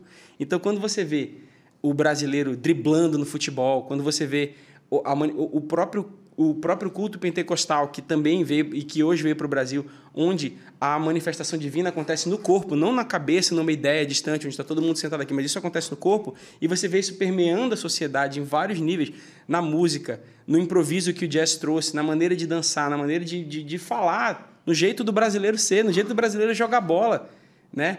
De se comemorar o gol. Tudo isso aí a gente deve a essa herança que veio e que, e que, e que sobreviveu, cara. Ela sobreviveu, porque o que, Se o que, se o que alguém- pode ser feito para destruir essa herança Se alguém pegou feito. e usou da maneira que quis, com os princípios que quis, se deturpou na visão dele, aí é aquela história. O problema é dele. Você não consome. Mano, Mano, nossa- se você puder amar o cara e pregar o evangelho pro cara, Deus abençoe. Se ele aceitar, ele um dia se converte e muda os seus caminhos. Mas E, e sabe o que acontece? essa ideia que tudo tem que ser gospel, tudo tem que ser. A gente acha que a, Ah. gente, a gente acha que a gente tá num que a gente tá se Mano, desculpa, só pra você ter noção, às vezes a gente fala de algumas referências musicais, já tem gente que acha ruim. Tipo, nossa, Eu entendo, eu sua entendo. referência não foi da Mas é porque falta conhecimento para essas pessoas entenderem que Hillsong bebe de Coldplay. Um pouquinho Entendeu? só, né? Então, o Coldplay faz e o Hillsong vem. É assim que funciona. Então, as pessoas podem falar o que for e não percebem... Coldplay bebeu de YouTube. Bebeu do YouTube, que é cristão, que, que, é, que é uma banda cuja temática é cristã. Ciclo. E o YouTube bebeu do Police, que já não é cristão. Então, assim, a É gente, uma- mano, a gente, vai, a gente vai compreender que se houver um diálogo franco mesmo sobre as coisas, as coisas não estão, determin... não estão nessa caixa. Quando a gente chega no Brasil e começa a chamar de música gospel, porque no Brasil música gospel ganhou outra conotação. Na época que surgiu a música gospel no Brasil, o nome, né, a nomenclatura pegou, que foi essa, você bem falou desse movimento gospel no sentido do mercado se organizar, do mercado de música cristã se organizar, né? Mas quando surge esse- essa palavra no Brasil, ela surge no contexto de pegar uma música que tem ritmos que não são explorados dentro da temática cristã e colocar uma letra cristã e tentar criar um diálogo com a sociedade e tal. Surge dentro desse contexto. O que acontece hoje com música gospel, basicamente, né? Eu, eu- as pessoas perguntam, essa música é gospel? Aí é sempre bom perguntar, o que você entende por música gospel? Aí a pessoa diz, ah, uma música que fala de Deus. Ah, tá. Tipo, se eu quiser falar com Deus, do Gilberto Gil. Não, não, não. não, Porque Gilberto Gil é. Não, tem que ser uma música que fala de Deus de um cristão. Ah, tipo, Jesus Cristo do Roberto Carlos. Não, porque o Roberto Carlos é católico. Não pode ser. Tem que ser uma música que fala de Deus, tem que ser uma música de evangélico. Ah, então, tipo, as músicas do Roupa Nova, né? O Serginho e tal, ele, ele, né? ele toca, ele é crente, ele é evangélico. Não, não, porque ele fala de, de amor. Ah, então de amor não, não, não pode. Então, tipo, Cantares, então, não seria categorizado dentro da produção, o livro de Cantares, porque ele fala de sexo, de romance, de homem e mulher. Não, não, é diferente porque porque está na Bíblia. E, e- e, ah, então tem que falar de Deus, o nome de Deus. Assim, ah, então o livro de Esther não, não pode, porque não fala a palavra Deus. Não fala de Deus em nenhum momento no livro de Esther. Não fala. Não tem Deus, Jesus, não tem menção a Deus. E é considerado, isso é importante pontuar, pela cultura do judeu, é um livro de humor. As pessoas ficam chocadas com isso. Humor. Ele é um livro de humor. Na cultura judaica, o livro de Esther é um livro de humor, de comédia para eles. É um livro engraçado. Então, e aliás, a Bíblia tem vários trechos que são considerados engraçados. Só que quando você traduz cultura, literatura, você perde o teor original, mano. Sabe uma- Jesus pergunta ao cego o que queres que eu te faça. ah, me dá um caixa, um cão guia. Não Ele é, manda colocar Essa um, piada dele é não canônica. Esta piada é não é não canônica. canônica. Mas a ele canônica. manda colocar um hemorroida de ouro no meio do arraial. Aí. Então, mano. Nossa, isso aí eu não ensinei. Ele me contou muito, cara. esses Tem- dias. tem- Colocou tinha- um anos havia- de ouro. Ford um anos de ouro no meio do arraial. E quando os homens sofrerem com hemorroida, eles bastam olharem para esse hemorroida de ouro com uma serpente. Mano, eu e eles sou- serão curados. Eu sou Eu praticamente só um posso deus. olhar então. e falar, cara, ele devia estar Não, se divertindo tá, tu muito fazendo Tu riu um de mim? desse. Tu riu de mim? o nome do teu filho vai ser Risadinha. É tipo isso, né, mano? Isaac, Risadinha, né? O nome dele vai ser. Então, mano, mas esse livro é um livro de comédia. A festa do Purim, que é o carnaval, vamos lá, no sentido da festa dos judeus, né, que eles celebram, dançam, bebem, curtem lá Dia e tal. de- Não, é, não dá pra fazer análogo, porque carnaval Sim, sim. significa em cada cultura também uma coisa diferente, né? Na nossa tem uma característica bem especial. Aliás, uma não, algumas características dentro do espectro do que é carnaval no Brasil tem muita coisa diferente, né? Então, é, a- o Purim, que é essa festa que a galera se fantasia de golem, de não sei o que e tal, tal, tal, vem baseado na cultura do livro de Esther, mano. Você faz, os- faz os personagens e tal. E é um livro considerado um livro de comédia, tá dentro da Bíblia, não fala de Deus, não é gospel. Se a gente fosse tentar fazer essa tradução, não é gospel. Então, o que é gospel? É o que tem uma referência à Bíblia. Então, a própria Bíblia, em certos trechos, não é gospel. Porque a Bíblia cita, por exemplo, no livro de Judas, que está lá antes de Apocalipse, ela cita o livro de Enoque, que está fora da Bíblia. Cita o verso, né? que é um livro apócrifo. Rapaz, esse Então- livro é muito louco. É.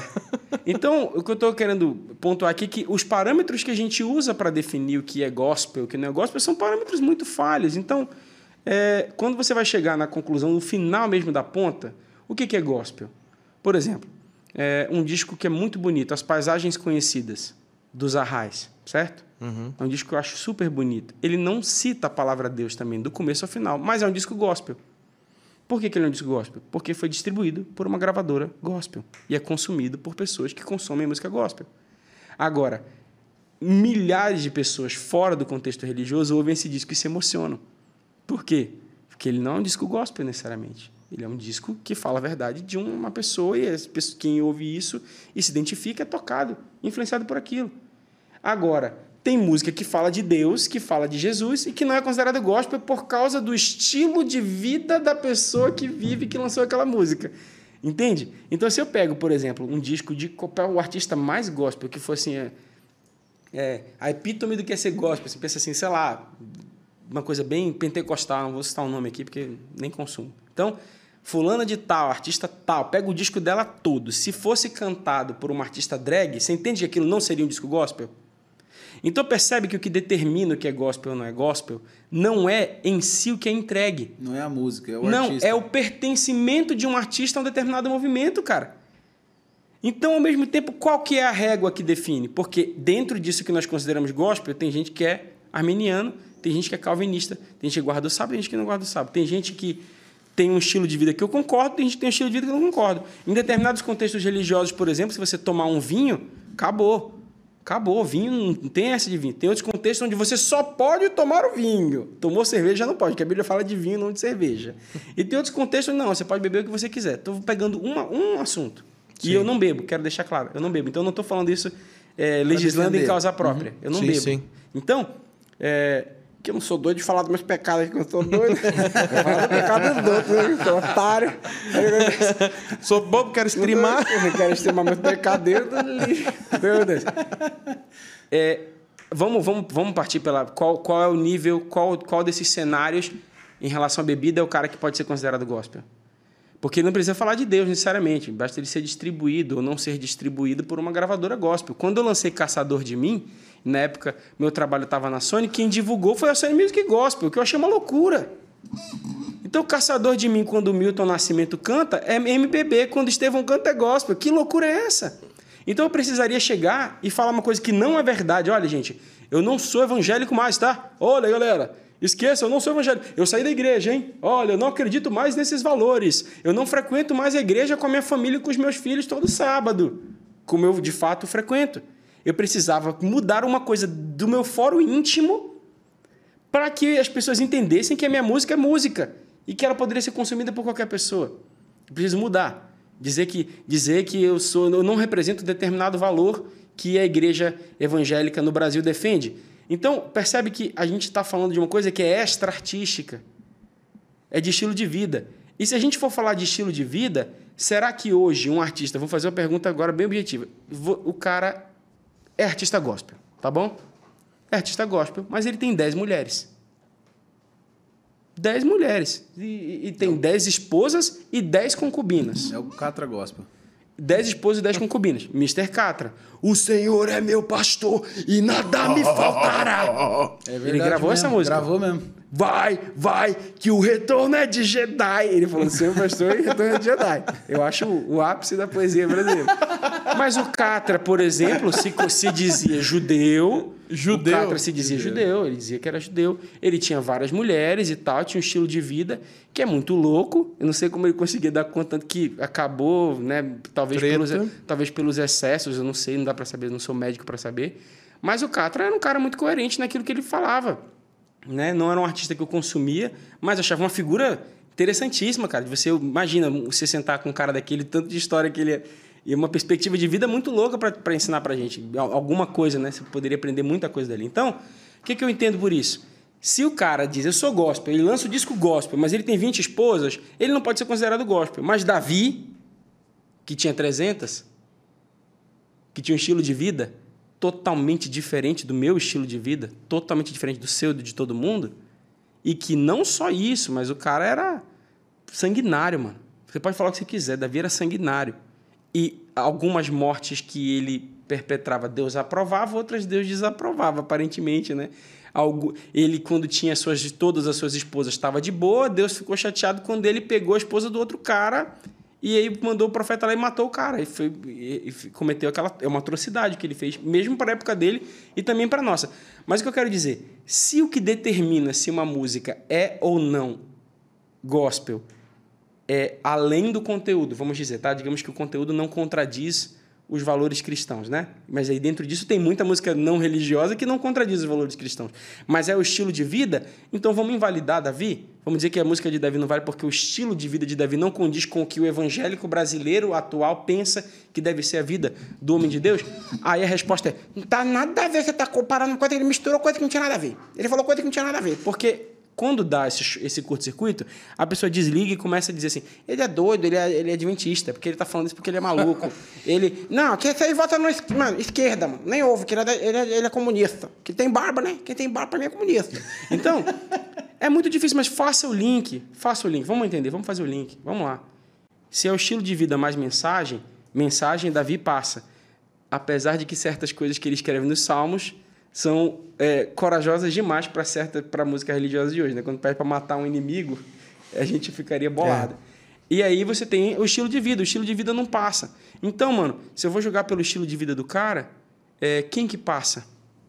Quem que passa no lifestyle, que pode bater no peito e dizer assim, eu não tenho pecado? Que a Bíblia diz que quem bate no peito e diz que não tem pecado, Já pecou. já pecou. Então, eu acho que o que, o que é mais honesto para gente, a gente definir como que eu consumo ou não consumo, não é o rótulo gospel, mano.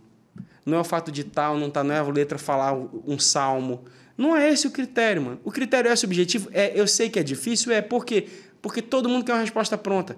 Pastor é pecado? É não, é pecado, sim. É pecado, não é pecado. Isso, isso dá, isso dá voto, velho. Isso dá, isso dá audiência, isso dá dinheiro. Falar que pode, não pode. Pô, claro que dá dinheiro. Mas o difícil é você ensinar a pessoa a pensar.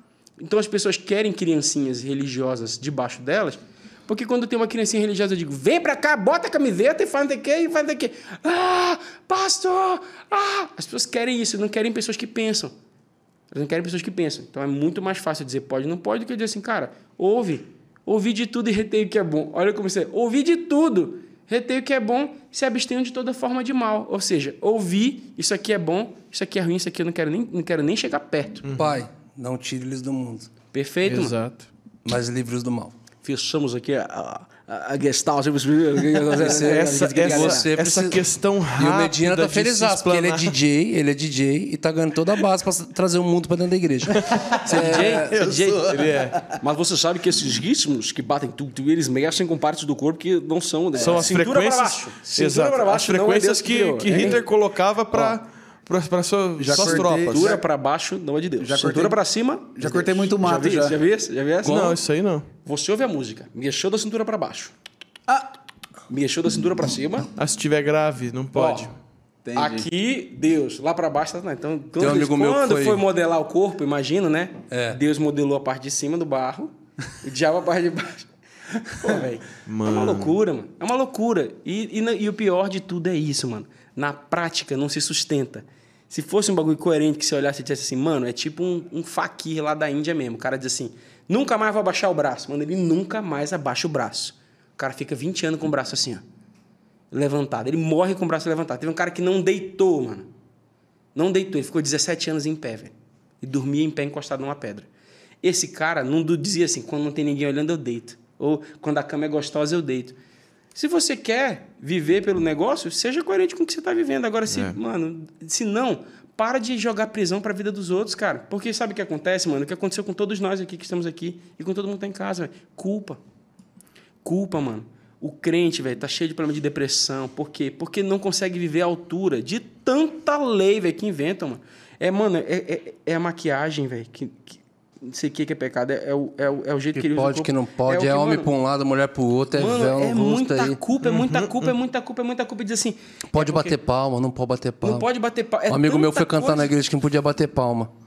Não podia bater igreja palma de jeito agora- nenhum. Só que ele observou que todo mundo batia o pé Não, na música. o Aí pé. ele virou e falou assim: Então vamos lá, mais forte, todo mundo batendo o pé. Aí. Aí os líderes da igreja desesperados. Ele falou assim: ó, vocês proibiram tem igreja a que palma. faz assim, ó, tem igreja que faz assim, ó. vocês não inventaram mesmo? ainda. Tem igreja que faz assim. Tá brincando. Tem igreja que termina, eu fui num rolê que terminava, o pessoal, é, colégio, negócio de colégio, que não podia bater palma, o pessoal fazia assim, ó. shhh, Fazia um. shhh. Soltava um ruído um cara- rosa. Aí sabe Como o que acontece, assim? né? Soltava um ruído rosa lá e. É, cara, desse jeito. Então, assim, isso vai gerando. Vamos falar de mensagem subliminar? O que que é a mensagem subliminar que eu acredito? A mensagem subliminar que eu acredito é o subtexto. Tudo tem um subtexto. Por exemplo, o cara chega aqui e ele diz assim: é, começa a falar. Vejam, queridos, eu é, em 2000 e tal, eu estive com o presidente, não sei o que lá, eu fiz aquilo outro, e o cara começa a falar, começa a falar, começa a falar que ele é isso, que ele é aquilo. Aí daqui a pouco ele começa a dizer: Você, você. Então, eu tô aqui, para mim é um prazer estar aqui, poder compartilhar um pouco do que eu tenho. O que eu tô dizendo é: o, esse é o texto. Qual que é o subtexto? O que, que você começa a achar desse cara? Esse cara é inseguro. Esse cara, na verdade, precisa toda hora ficar falando das vitórias, Se dos, afirmar. se afirmar. Esse é o subtexto. Isso é a mensagem subliminar, na minha opinião. Mensagem subliminar é o que é percebido, mas não é dito, mas é percebido por todo mundo. Então, quando a igreja, por exemplo, diz que você Mas para outros isso vai ser uma testificação de que esse cara é zica, né? para outros vai ser. Olha com Pra quem, ele esteve, olha quem ouviu ele, olha quem. para quem não tem uma, uma boa capacidade de interpretação Exato. do texto, vai que vai. Então, quando o cara, é, é, é, quando, quando certas atitudes contam uma coisa por debaixo dos panos, por exemplo, você tem uma igreja que diz assim: aqui não pode tocar este instrumento, bateria, por exemplo, não pode tocar bateria, mas ela pode estar no playback. Eu estou passando uma mensagem subliminar. Mensagem subliminar de que certas coisas não são toleradas no ambiente público, mas se você as vive na sua intimidade ou sem ninguém ver, o problema é que as pessoas vejam. Essa é a mensagem subliminar que a igreja está passando o tempo inteiro. Então, assim, a igreja tem igreja que tem isso como bebida, que diz assim, não pode beber, mas se você estiver em casa... Então, tinha um pai de um amigo meu que não podia ver TV na igreja dele, na década de 70. Eu lembro, Ah, todo- Aí, que- dentro do guarda-roupa. e deixava no móvel. O que, que ele está ensinando pro filho dele? Isso é mensagem subliminar. Filho, quando tu quiser fazer muito um negócio, velho, Faz escondido. Pô, mano, faz na miúda, velho. E nós achamos confortável isso. A gente acha muito confortável que as pessoas vivam os problemas delas na intimidade delas, na encolha. Assim, cara, por favor, não, não traz esse assunto, entendeu? Vive o teu problema ali na encolha, vive a tua situação, porque eu não tenho capacidade de dialogar sobre isso. Eu sei que o que eu vou falar não vai afetar a sua realidade. Então, por favor, se esconda. Se esconda de mim. Cara, isso eu acredito que é mensagem subliminar. E a igreja está sempre passando. É a mensagem subliminar do exemplo do pai. Do pai que diz assim para o filho: é, olha, tem que respeitar, tem que respeitar as pessoas, mas ele é grosseiro com o garçom, ele é grosseiro com.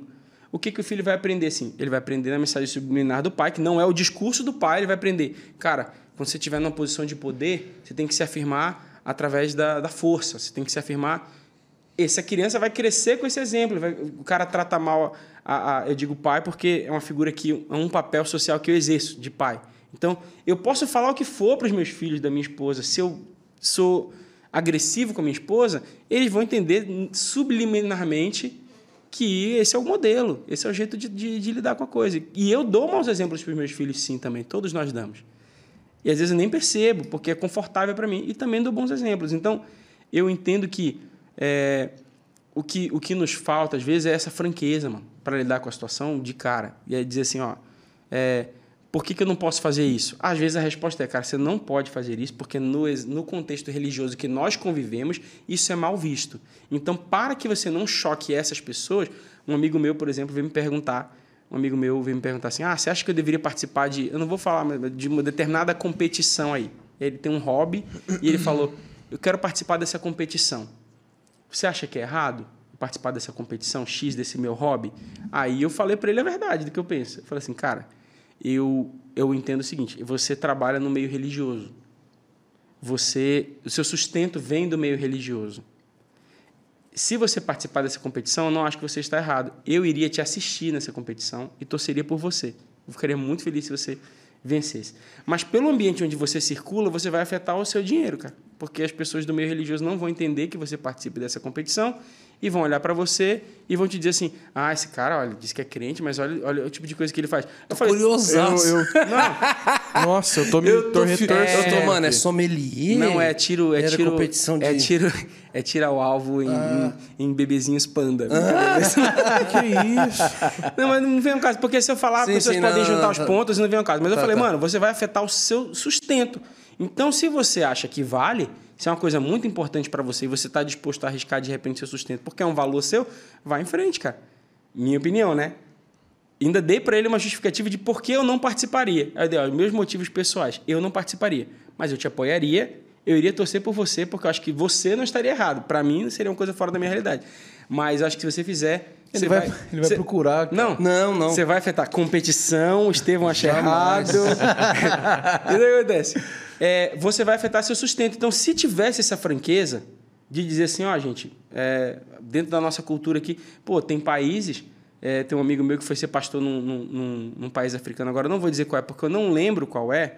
E eu posso falar uma loucura absurda para quem é desse país e vai ficar chocado. Mas nesta determinada cultura onde esse meu amigo foi ser pastor, é, é honra para as mulheres ter seus seios à mostra. É honra. então ele chegava na casa das mulheres e elas estavam lá com os seios de fora, "Mas, pastor, seja bem-vindo e tal, estava com o seio à mostra. Aí o que acontece? Ao Isso invés- é, isso é, um- real. é real? A história é real, real, real, real. Real. Uai. Então, é honra, é natural, é cultural, mano. Aqui no Brasil a gente tem povos que são assim. Tem povos onde a mulher não tem nem por que cabimento ela cobrir o seio, cara. Não tem cabimento, entendeu? Bras... Indígena, né? Indígena, são povos indígenas que estão dentro do Brasil. É porque a gente, às vezes, não percebe, que não para para entender que o povo indígena é uma nação dentro do Brasil. Por isso que a gente tem esse conflito, só um parênteses, rápido, por isso que tem esse conflito no Brasil, de dizer assim, é índio matar de iPhone. Chama de índio, né? Correto, é indígena. Mas matar de iPhone, mano, eu sou brasileiro, tô de iPhone, velho.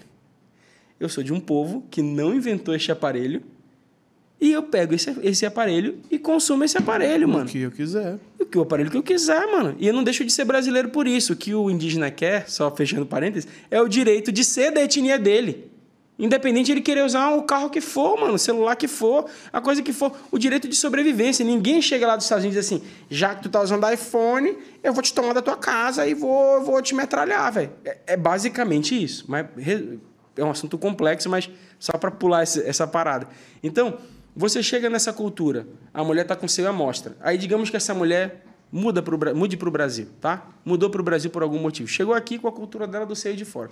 Aí ela pergunta para o pastor: Pastor, posso ir com meu seio, com meu seio de fora? Pro, pro- não vou dizer para a igreja, porque eu não sei se nesse país é, mas para o PG? Lá para o PG? Aí o pastor vai chegar com ela e vai dizer: Não, não, porque o seio é uma vergonha. Você está mostrando essas partes íntimas, Deus não gosta. Quer dizer, lá Deus não se incomodava, aqui Deus se incomoda. Certo? Então Deus não se incomodava lá, se incomoda aqui. Da Deus, a questão é Deus aqui. Ou esse pastor pode ser franco com ela e dizer assim, irmã, no nosso contexto aqui, cultural, as pessoas entendem que essa é uma parte íntima, elas vão ficar constrangidas. E aí a senhora vai estar dando seu testemunho, ninguém vai estar ouvindo o que a senhora vai falar, vai estar olhando só para o seu peito e, e- e vai desviar o foco. E a senhora pode até, por causa da nossa cultura, que não entende, não respeita o mamilo feminino, porque o masculino está de boa na nossa cultura, né? mas o mamilo feminino eh, não é respeitado na nossa cultura. O que, que vão fazer?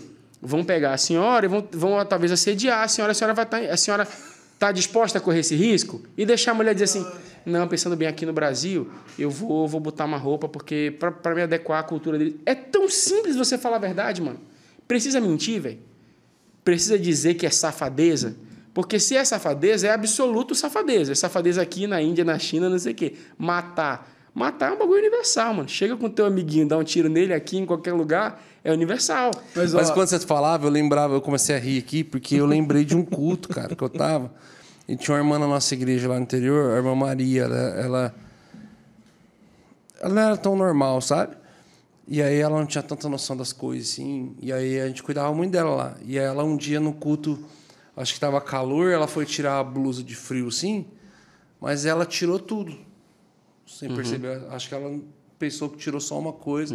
Então a gente estava no culto assim, e a hora que a gente olha de lado, olha, olha para um lado, tem uma senhora, Mamilos expostos ali. tudo em E cima. na cara. nossa cultura, Peito em cima do barriga. na nossa cultura, e é joelho. importante definir que é a nossa cultura, Então, mano. a gente na conhece- nossa cultura é, chocante. Exato. A gente conhece um cara no que faz- contexto, no ambiente onde a gente está, né? Não é a nudez. É a nudez em qual contexto, né? É, então, a gente conhece um cara que foi implantar uma igreja, em, eu também não vou especificar igual, em outro país, e a hora que deu o intervalo do, do- da célula, né, do grupo, barrilzão de chopp na mesa, tum, ele implantando Toma. a igreja. E todo mundo lá, e barrilzão de chopp, todo mundo tomando uma. E tem culturas Normal. e tem culturas religiosas assim no Brasil. Quer ver um negócio, por exemplo? Olha, olha, olha a do- do- doideira. No Brasil, eu não fumo também, então não estou defendendo uma coisa que eu faça. No Brasil, é, não pode ser crente e fumar. Não pode ser crente e fumar no Brasil. Na Europa, Eles fumam charuto. fuma charuto. Nos Estados Unidos, tem gente fuma cigarro mesmo. Tem tio meu evangélico que fuma cigarro mesmo normal. E tem aqui no Brasil, Inclusive, inclusive você Aí- vai lembrar disso. A Kings Kaleidoscope, não foi? Kings. Acender Hill. Acender Hill. Primeira vez que a gente viu o Batera mas gravando também com cigarro. Rio, né? Acender Rio. né? Ó, Acendeu e Hilton. riu. Acende Hilton. Marca de é verdade. A primeira vez que a gente viu o Batera com o cigarro aqui tocando, né? Falou, mano, os caras não achavam que os caras eram crentes, os caras estão. É, é agora, agora se liga, cara. Agora olha, olha o raciocínio por trás. A Bíblia, naturalmente, não tem versos para dizer não fumeis. Assim como não tem não bebais, né? Uhum. Então, a Bíblia não tem o verso não fumeis. O raciocínio que as pessoas usam para dizer que você não pode fumar é um raciocínio que se pauta na ciência. Onde a ciência diz assim: é, É nocivo. é nocivo, e é mesmo, é nocivo, causa câncer, é uma desgraça, é, um, é uma coisa terrível para a humanidade. Pura assim. química e os caras. É, terrível. Vale a pena dizer isso aí. Não pode. Não é à toa que o que fez as pessoas pararem de fumar não foi religião, foi campanha governamental, dizendo assim, mano, para de. E hoje o Brasil. É, o Brasil decaiu, né? E parece que voltou a crescer um- entre uma faixa etária, um tempo desse aí, jovem, uma parada assim. Mas assim, as pessoas pararam de fumar. Então. É estranho até ver fumar isso. hoje. Você vê o cara fumando é até base- esquisito, né? Exatamente. E, na, e na nossa infância, mano? É. Dentro do Nossa. avião, no restaurante. O homem do Malboro era o herói. É. E essas histórias. E foi e importante. E foi importante que a sociedade chegasse, né, esse, esse raciocínio e dizer assim, cara, esse negócio não é bom. Uhum. Aí você diz assim, é, não pode porque você tá. é, você não está cuidando do templo do Espírito Santo. Que aí, eu vou nem entrar Hum. nessa brisa, porque Uhum. é, é, as pessoas usam, às vezes, a passagem que está falando do templo do Espírito Santo, que fala que nós, vós sois, né? O coletivo é o templo do Espírito Santo. Mas tem uma outra passagem onde dá-se a entender o cuidado com o corpo mesmo, né? Tem, tem tanto uma quanto a outra, você tem o contexto de cuidar do corpo. Mano, então vamos lá, velho. Vamos transformar em, em, em incompatível com a fé cristã o consumo de açúcar, mano. Incompatível com a fé cristã. Então a gente não considera. Comendo dadinho ali, ó. Viciado em dadinho Tô ali. ó. pecando um pouco. É, hoje Então, o que acontece?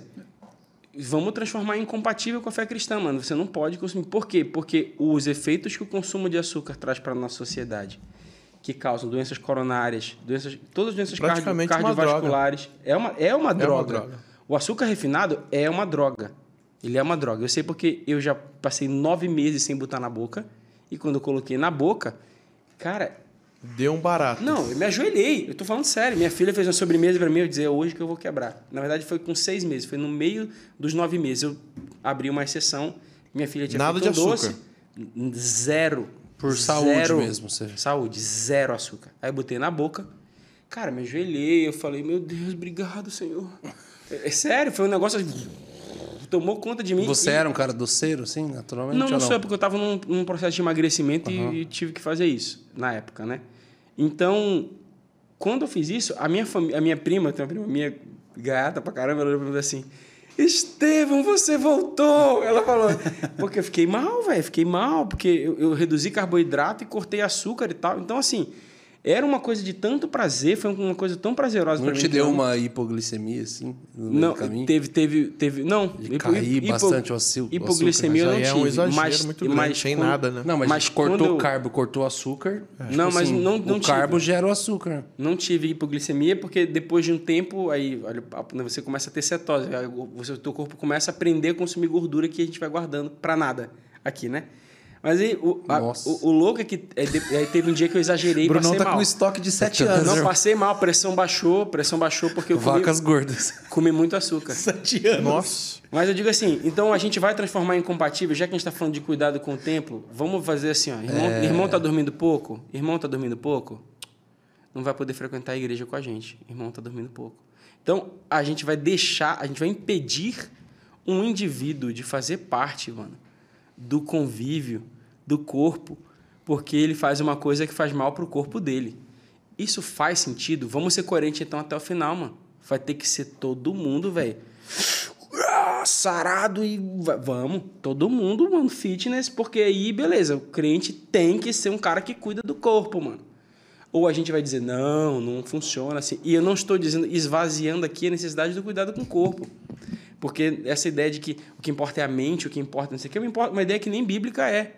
Porque na teologia bíblica, a, a, a compreensão do mundo, ela acontece a partir do corpo. Então, alma vivente é sopro, ruar mais corpo, mano. Aí você tem alma vivente, né, Fesh? Alma vivente. Então, alma vivente, né, que é sopro e terra, é, tem corpo. Nós, nós não conhecemos o que é ser humano dissociado de corpo, de existência corporal. Então, as histórias dos caras que a gente conhece, que foram, que a Bíblia narra que foram para a eternidade, um foi numa carruagem de fogo com corpo, o outro, o arcanjo Miguel arguiu pelo corpo dele e levou, foi Moisés. Esses são os dois que aparecem com Jesus, Elias e Moisés. Os dois foram corporalmente para a glória, segundo que a Bíblia fala, sem querer tornar o assunto um, um, um assunto só pro- do clubinho.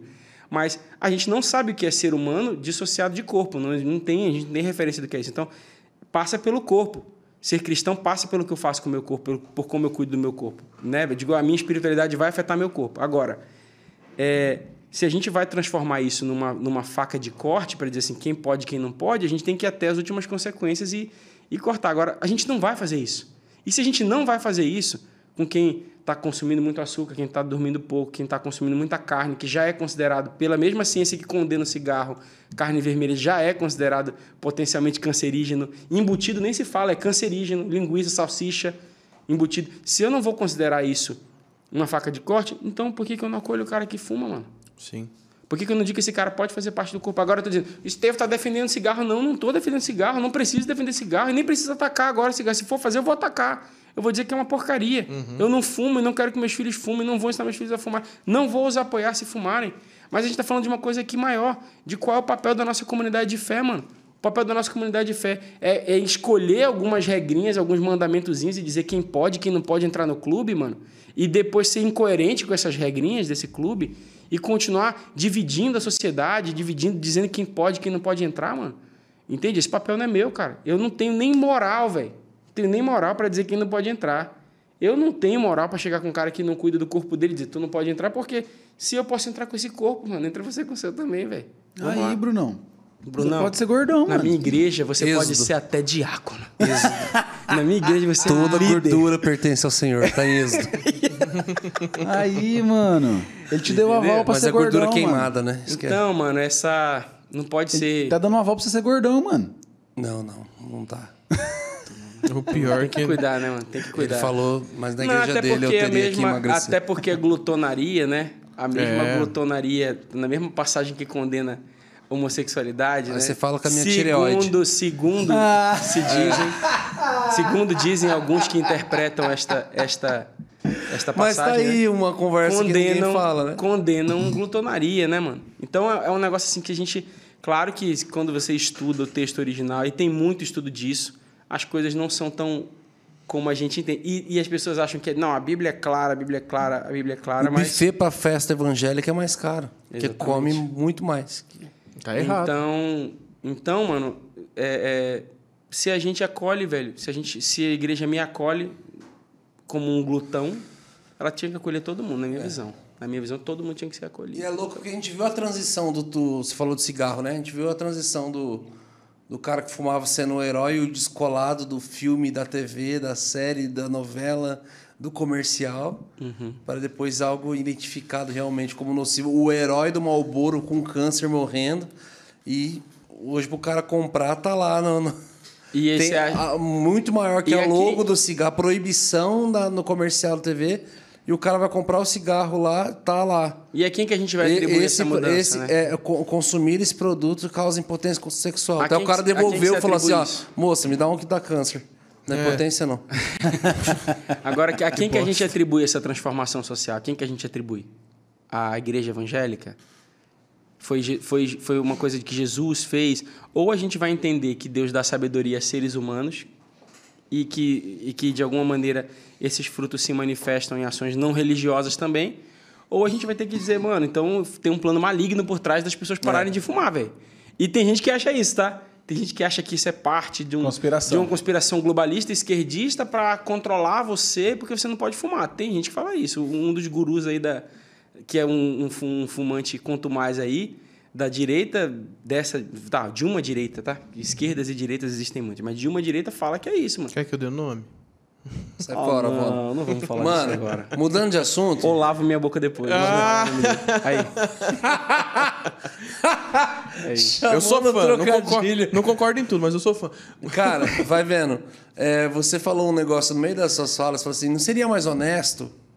Aí já é impossível a gente não lembrar. Cara, eu falei, acho que de um vídeo teu aqui, acho que umas para quatro, cinco convidados já, já Só uma falei. pausa que eu quero ouvir ele cantar, gente. Também. Gente, Eu, eu falei sobre aquele seu e se eu vídeo. não cantar música gospel aqui, como é que aquele seu vídeo que Eu você quero ver, falou então. assim, que você falou assim, é, não seria mais honesto a gente falar então? Hum. Eu fiz, tomara que Deus goste. Mano, Nossa, é você- sensacional, a gente cara. Não fala falei, né, Você que- mostrou pra mim, mostrou pra todo Eu mundo. mostrei pra todo mundo, falou, Mano, Deus olha é, que papo que Deus é super, é sensacional. que Deus é super trunfo, cara. Olha só, eu, super eu, eu dou- Fala sobre isso, eu cara. dou uma ideia pra você aqui. Eu chego com você assim, mano, o Senhor me deu uma ideia. Mano, a partir de agora, Deus me deu esse projeto. Não, o que, que você vai falar contra? mano, você vai falar o que contra? Se você me questionar, você tá questionando o próprio Deus, mano. Deus me deu uma ideia. Não, não questione, porque você tá questionando uma coisa que é Eu, eu conheci um cara. Às, às vezes as pessoas me pedem opinião de música, velho. O que, que você acha da minha música?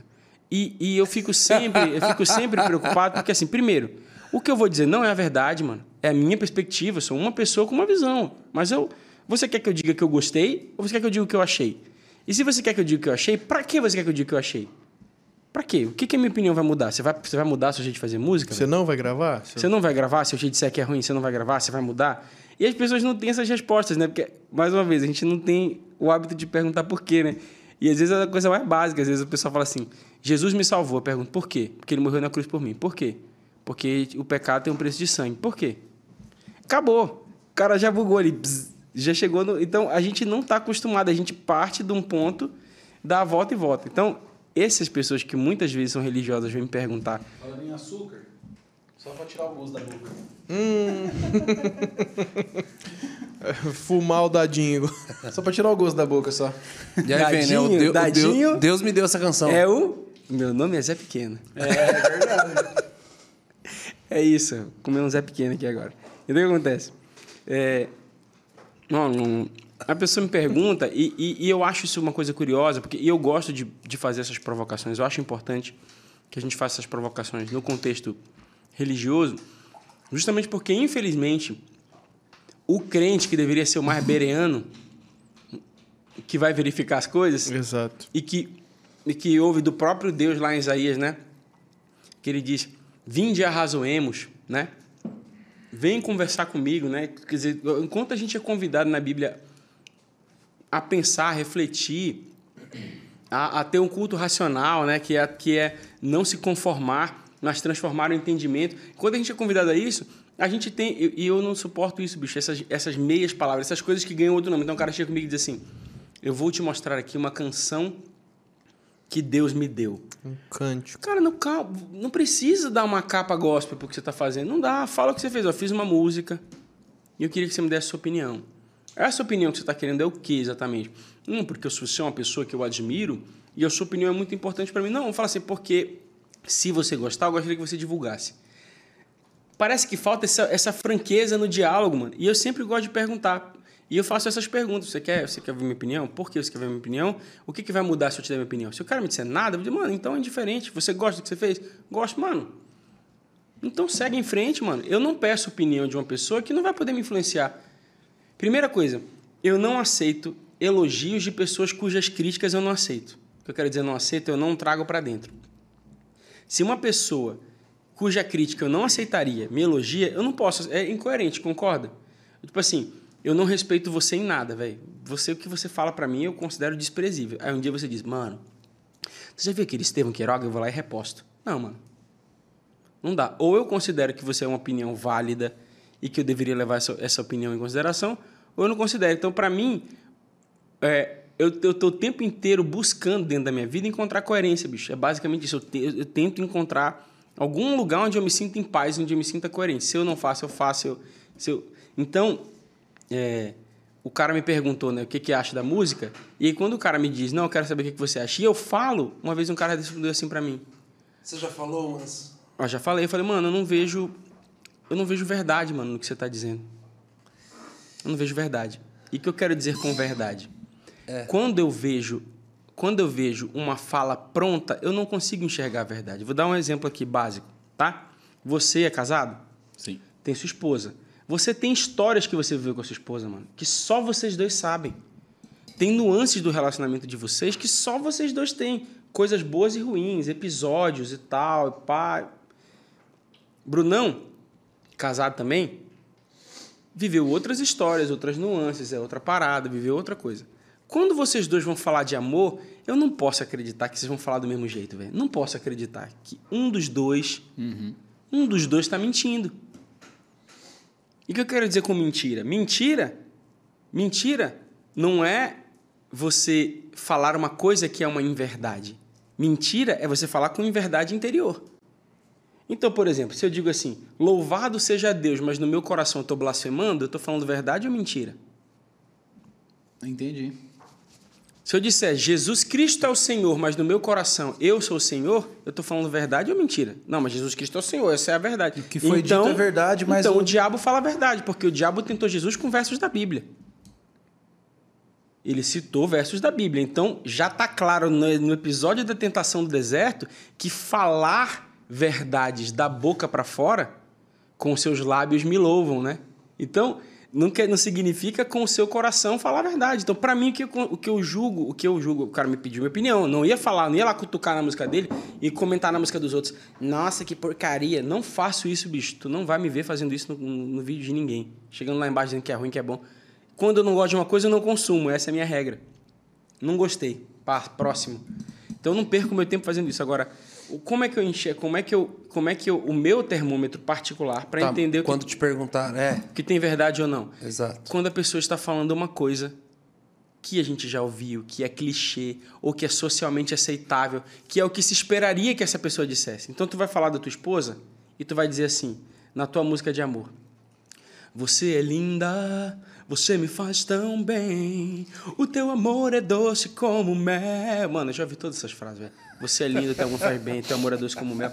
Beija minha boca e me faz sorrir. Mano, eu já ouvi.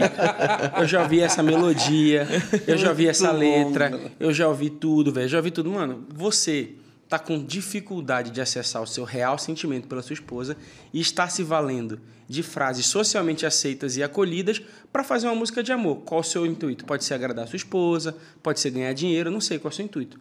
Mas eu tô entendendo que. Por quê? Porque no meio disso não veio, velho, um omelete, que é uma parada que só você viveu, mano.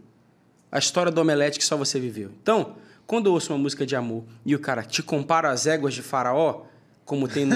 Eu digo, mano, aí o bagulho é original, velho. Eu tô te comparando, é um bagulho da cultura dele, da realidade dele. Só pra usar um exemplo do que tá em Cantares. O Brunão vai cantar de, de, de- vai dizer assim, vai dizer assim, põe aqui, é bem assim, lembro quando eu te conheci, escuta essa música aqui. Aí eu vou dizer, mano, olha só que louco, ele tá contando uma coisa que eu não vi em nenhum lugar. Pô, escuta essa música A aqui. música, do, a música do Lagum, que fala que o cabelo da menina tinha cheiro de limão fresquinho. Não tem como. Pra é dele, mim- é dele. Pra mim, ali. é nessa, nisso que, que eu enxergo verdade, porque não é que tem que ser necessariamente original, mas é que a origem. O C.S. Lewis fala disso. O C.S. Lewis diz assim: eu, eu não vou saber a frase exata, mas ele diz: nenhum artista que busca ser original será original. Mas todo artista que busca dizer a verdade, não importa quantas vezes ela já tenha, já, já tenha sido dita, ele diz de nove, é, nove entre dez vezes ele vai acabar sendo original sem sequer perceber. Então, quando você se conecta com verdade, mano, e diz que eu falava, não importa, não, falar do amor. Você vai acabar sendo verdadeiro porque naturalmente você vai deixar fluir da sua perspectiva. E por que, que a perspectiva é tão importante? Porque o Brunão tem um olhar sobre a vida que só ele tem. Eu não tenho o olhar dele, eu não vi o mundo a partir dos olhos dele. Então imagina que nós estamos todos olhando para essa mesma caneca aqui. Mas cada um está olhando de um ponto de vista. Eu preciso do seu ponto de vista para saber o que tem desse lado da caneca, mano. É nisso que a gente cresce. Por isso que tem quatro evangelhos falando do mesmo Jesus, mano. Porque são quatro visões do mesmo Jesus. E por que, que eles são diferentes? Porque eram quatro espíritos que influenciaram, mano. Falo disso nesse vídeo também. Não, mano. Porque são quatro pessoas diferentes escrevendo. Então, quando o cara vai cantar um bagulho, falar do que ele vive, velho. Quando ele vai falar do que ele vive. Até que os três evangelhos são sinóticos, os quatro, né? Mas João vai e chuta. Não, João é poético. Não, João vai para outro lugar, João mano. chuta pro outro lado, as mesmas Total. histórias que foram contadas. Exatamente, conta de outra, de outra perspectiva. É, é poesia pura, é outra história. Então, é, quando eu ouço a canção e eu vejo Morreu na cruz por mim, para me salvar. Se entregou por me amar, e eu me entregarei. Compondo agora, compondo agora. Minha vida lhe darei, e para sempre o seguirei, até vê-lo voltar. Vai dizer, mano. Caramba, Acabou. Não, vai dizer, mano, vai dizer, mano, mano, para, para, para, peraí, peraí. Peraí, peraí, peraí. É assim mesmo, mano. O que que tá acontecendo aqui, mano? Mano, primeira É o coisa, eu- padrão. Eu, já pergunto as frases, eu já pergunto assim, tu- eu, eu vou no que o cara falou. Que o cara falou assim, eu me entregarei. Então você ainda não se entregou? Por que você está dizendo eu me entregarei? Por que você está conjugando o verbo no futuro? Porque cabe na métrica? Não, eu me entreguei. Quando foi que você se entregou? Por que você não falou eu me entreguei? Por que você falou eu me entregarei? As pessoas não levam a sério o que elas colocam no papel, velho. Elas brincam com o que elas colocam no papel, velho. Eu me entregarei. Me entregarei? Para sempre o amarei? Você vai amar Jesus para sempre, é isso? Porque você ama agora, aí você vai amar Jesus para sempre. Então, na sua visão, a eternidade é isso? É ficar amando Jesus para sempre? É isso? E eu, e eu o aguardarei até que ele volte? o que, como é que você vai aguardar? Por que você está usando a palavra aguardar? Porque o seu coração anseia pela volta dele, mas você já o ama. Então é um processo que já é agora. Que... Por que, que você está falando dessas palavras como se elas fossem qualquer coisa, velho? Por que, que você fala unção? Tem quatro pessoas aqui. O que, que é unção? Fala o que, que é unção. Capacitação para o cumprimento de um propósito. O que, que é unção para você? É, está cheio do Espírito. Perfeito. Percebe que entre dois amigos que convivem há anos, as respostas são diferentes? Por que, que você põe unção na música e por que, que você põe unção? Um quer dizer uma coisa, outro quer dizer outra. Por que, que ao invés de falar unção, você não fala capacitação? E por que você não fala Estar em- cheio. estar cheio? Por que, que eu uso o clichê, a palavra? Por que, que eu uso o clichê? Porque o clichê é confortável e me mantém sem cutucar no que eu realmente vivo, mano. É muito confortável usar um clichê. É muito mais fácil dizer pra minha esposa assim: é, você é linda, seus cabelos, seus olhos cor de mel, do que eu falar de uma coisa que a gente, que a gente viveu, mano. Porque se eu falar do que a gente viveu, vai vir incoerência, vai vir, vai vir as dificuldades. Quando, quando Azaf faz o salmo dele e ele diz assim, ó, no meu coração invejei o homem ímpio. Eu quero chegar na igreja agora e contar bem assim: que inveja que eu possuo dos traficantes, Senhor, que tem dinheiro na mão e mulheres à sua disposição. Posso fazer isso na igreja, velho?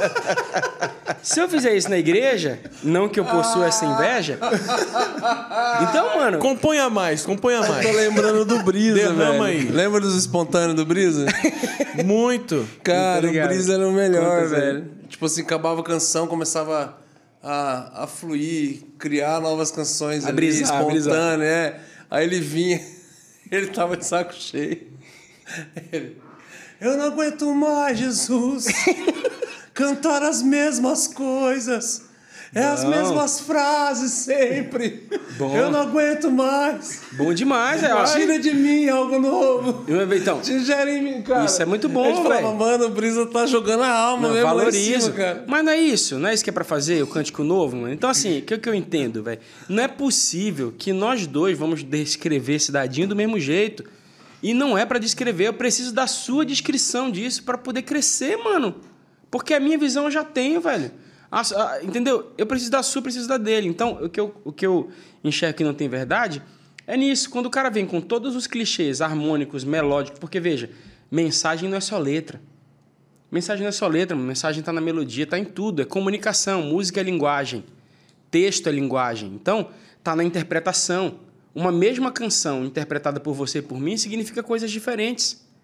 São muitas camadas que dão recado, são os subtextos que a gente estava falando. Então, se eu pego uma frase simples, uma frase simples, onde eu digo assim, ó, eu estou com saudade, certo?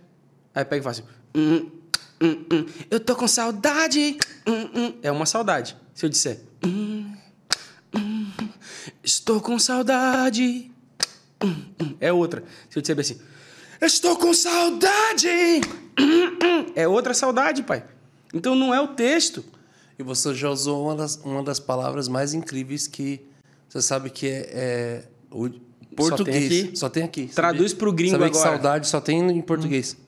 Falar Agora espanhol tra- me haces falta. É, É, amício, né? Amício. Traduz isso, traduz isso para outra língua, traduz isso para outra cultura. Então, são tantas camadas, por isso que o- o- a, a interpretação da Bíblia é uma coisa tão séria e ninguém deveria colar num pastor e dizer assim: "Diga-me, pastor, diga-me tu o que tu pensas, mano". A gente tá aqui para, velho.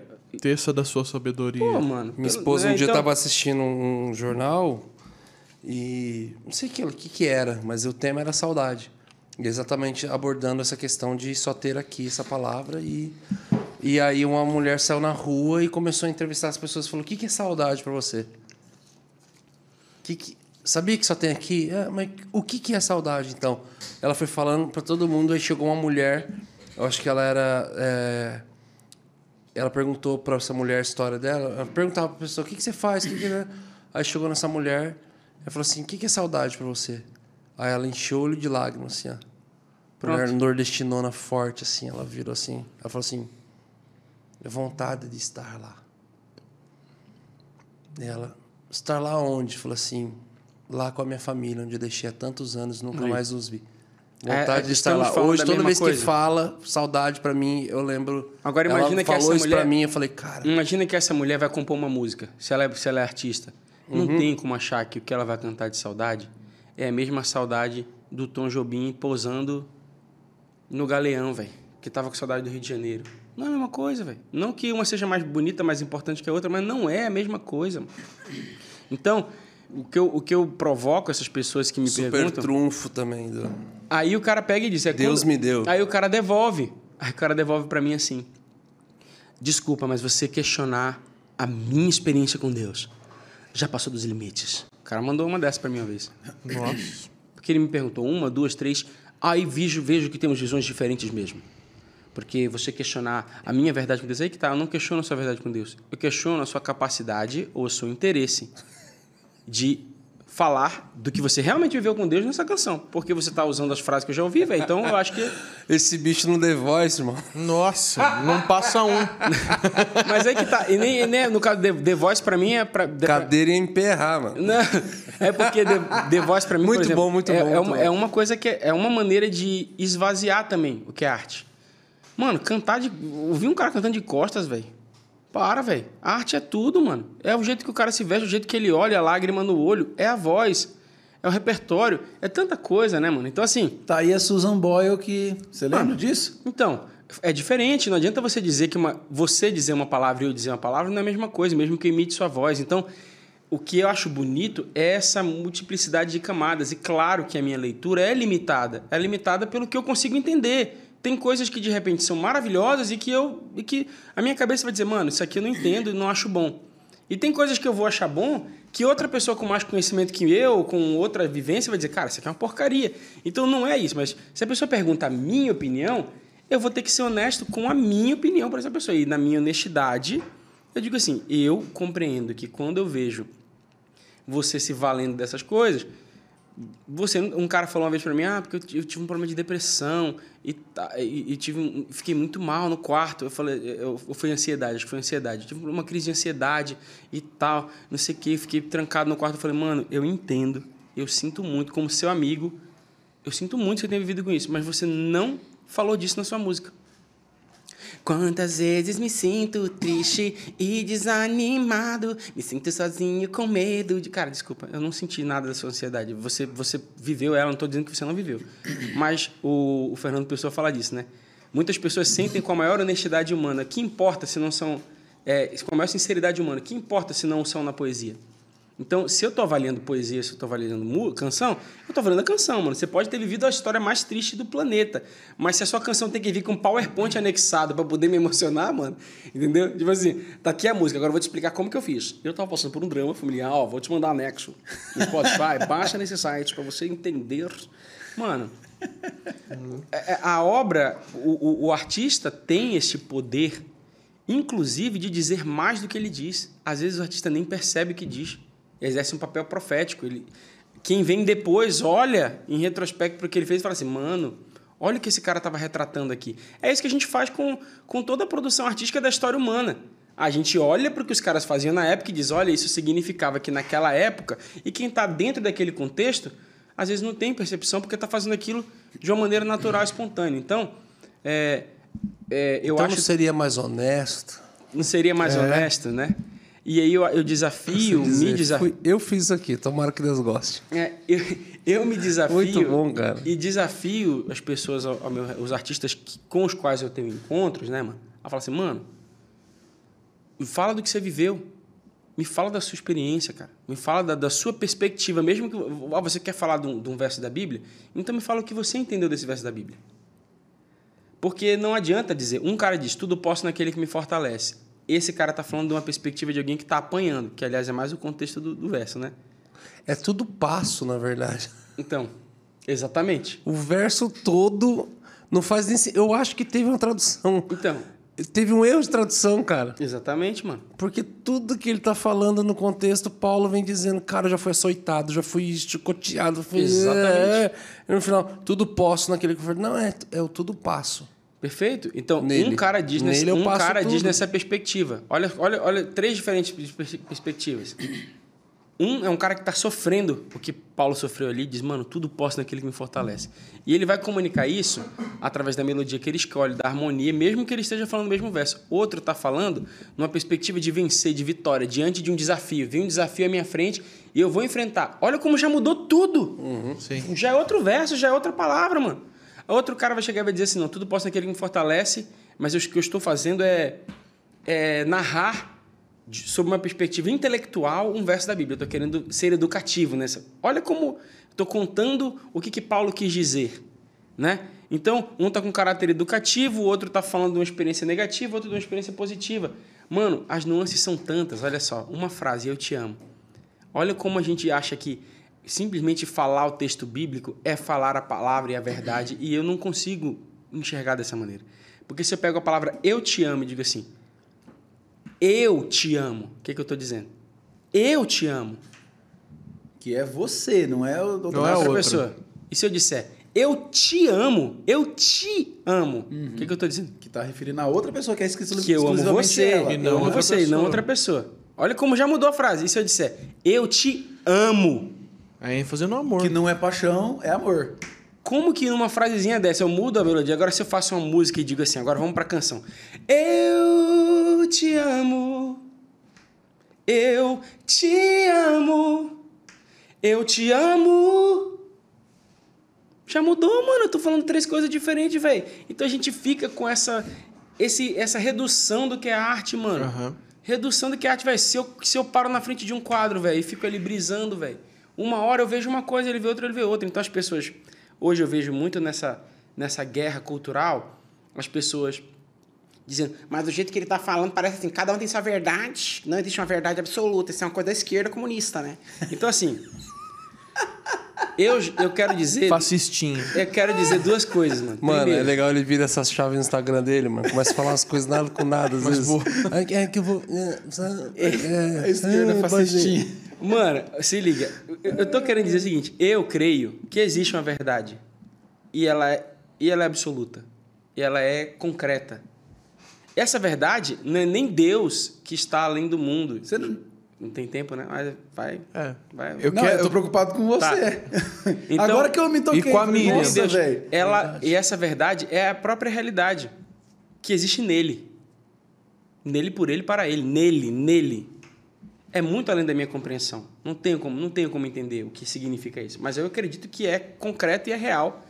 Mas eu entendo que por mais que a realidade seja absoluta, a verdade seja absoluta, que Cristo seja essa verdade, que tudo exista nele, para, por ele e para ele, eu não sou, mano. Eu não sou absoluto.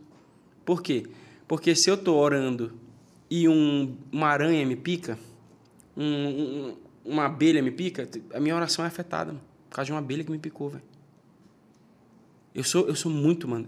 Eu sou, quando eu tô em Manaus, que é quente, o meu humor fica um. Quando eu tô em São Paulo, em qualquer outro lugar, o meu humor é outro, velho. Eu sou afetado pelo clima. Mano, eu posso ter um problema na minha cabeça que pode mudar toda a minha visão e eu ter que tomar um remédio para poder voltar pro meu eixo.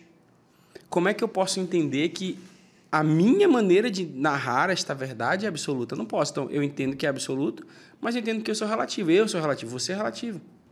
Então não é à toa que as teologias surgem representando seus contextos, mano. Por que, que não tinha um teólogo, ou, ou um não?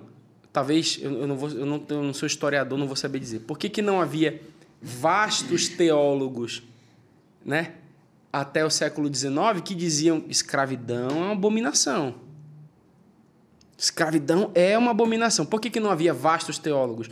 Os que haviam é, é, eram, eram poucos, eram vozes raras, e depois muitos, muitos teólogos pretos levantando essa voz, e muita gente, não só com teologia, mas com facão mesmo, lutando para acabar com esse negócio, e com política e com tudo, para poder o negócio acabar. Agora, hoje, se você perguntar de 100 entre 100 teólogos, todos vão ter essa conclusão muito óbvia de que não, a escravidão é uma abominação. Então, se é absoluto, por que, que ninguém percebeu de maneira absoluta isso lá atrás? Por quê, mano? Porque naquela época, dentro do contexto social onde se vivia, era conveniente, essa é a palavra, conveniente que não se tocasse nesse assunto. Era conveniente pela perversidade daquela sociedade. A nossa sociedade tem outras perversidades. Algumas temos consciência, outras nós só vamos descobrir lá na frente, em retrospecto, também, mesma coisa, olhar para trás e dizer, mano, que absurdo, né? Outras a gente tem consciência. Era conveniente que não se tocasse nisso. Por quê? Porque o bom cristão daquela época tinha escravo, mano. Então, se eu não, eu não preciso ser muito inteligente para entender que o que a gente chama de teologia e de verdade absoluta é influenciado pelo contexto onde eu estou inserido, mano. Entendeu? Alguém era excluído da igreja, velho, há 100 anos atrás porque bateu na mulher, mano? É. Entendeu? A mulher tinha liberdade há 100 anos atrás para deixar o marido porque apanhou dele? Vamos falar a verdade, mano. Aí hoje, né? Ainda tem gente que vai na internet e diz assim: é, pode separar, mas não pode casar de novo. Então, bicho, é natural que a gente compreenda que as nossas interpretações elas são, bicho, influenciadas e que a gente não tem nem ferramentas para entender que elas são influenciadas assim. Porque a gente precisaria se olhar de fora, mano. A gente precisaria se olhar de fora para entender. Eu precisaria viajar para o futuro, ter outra mente para olhar para trás e dizer isso. Os dez mandamentos, vem aqui rolando os dez mandamentos, quando acaba, orientações sobre como cuidar do seu escravo, mano. Tá na Bíblia. Entendeu? Tá lá, velho. Vai ficar com você sete anos e dentro do contexto da sua época, né? Que escravidão também significava outra coisa, ela não tinha necessariamente cunho racial, muito menos cunho de cor de pele, mas havia, isso era um, era um outro fenômeno social. Sim. E Deus dizia lá, então, ó, depois de sete anos, se ele quiser ficar em casa, você vai tratar ele como alguém da família, vai furar a orelha dele, vai botar um piercing nele. Pelo jeito, no escravo não é pecado, a orelha. Então, é, você, você olha hoje, é muito fácil você olhar hoje, milhares de anos depois, e dizer, ah, isso aqui não pode, isso aqui não pode. Mas é difícil pra gente se enxergar, mano. Então, Exato. o que eu, o que eu, a ponte que eu faço pro que a gente, que a gente tava falando é isso, mano. A gente é, precisa, a, a gente pode aceitar que existe subjetividade. E eu acho que isso vai nos enriquecer ao invés de nos enfraquecer. A ideia de que se todo mundo cantar sobre o que verdadeiramente vive, aí vai virar uma bagunça e o mundo vai ficar fracionado, na minha opinião, é o oposto, porque a gente vai ter mais franqueza. Com mais franqueza, a gente vai ter mais perspectivas, com mais perspectivas, mais pontos de vista da mesma realidade, através de outras experiências. Então, na, na minha, na minha opinião, isso é enriquecedor. A multiplicidade, a diversidade é enriquecedora, porque a gente não está falando aqui dentro de um contexto da, na, minha, na minha leitura, o contexto existencial, quer dizer, o, o reino de Deus não é uniforme, ele é uno. Então, H2O não é HHH2H, é H2O, mano, para gerar água, é uno. Então, unidade, unidade, ela pressupõe, pressupõe duas coisas diferentes que tem que aprender a andar juntas, mano. O único vínculo perfeito que a gente conhece é o amor, cara. Não pode ser concordância plena. Mano, pega esse teólogo mais rígido que tem, bicho, e faz uma sabatina e vê se a esposa dele concorda 100% com ele, mano. Ah, não vai. né? Não existe, mano. Se a gente está buscando concordância, velho, a gente vai continuar dividido. Então, é neste contexto que eu, como artista, não para o contexto religioso, mas para a sociedade, entendo. Eu quero contribuir com a sociedade, com aquilo que eu enxergo, com a minha perspectiva, com a minha experiência. E estou disposto a me unir em amor a pessoas que pensam diferente de mim e que, e que constroem músicas e, e visões de outro jeito. E o que eu provoco é assim, me, me diz o que você pensa, mano. Me, me bota no, no papel o que você pensa, porque daí a gente tá. Tum. A gente tá discutindo a verdade, né, mano? Acho mais honesto dizer. Essa é a minha visão, essa é o que, é isso que eu entendo. É isso que eu entendo disso. Aí tu diz o que tu entende, eu digo o que eu entendo, a gente vai crescendo, mano. Top. Pronto pra pra entrar na lista dos hereges, hein? Pode jogar aí, pode jogar, pode botar. Hereges. Vamos, vamos falar de música? Heresia. Fala de heresia. É, sua música é Cara. herege, mano. Herege, eu fiz, essa canção é minha e do Mauro. Herege. Herege. Ah, essa canção é sua? É nossa, minha e do Mauro. Apartai-vos de mim, vós que praticais a iniquidade. Você deixa dar de perto é compulsivo, mano. A, Eu viciei nisso a aqui. melodia é do Mauro e a letra é sua? é, exatamente. Não paro com dadinho. Não, vamos lá. Vira faca, né? Faca. É.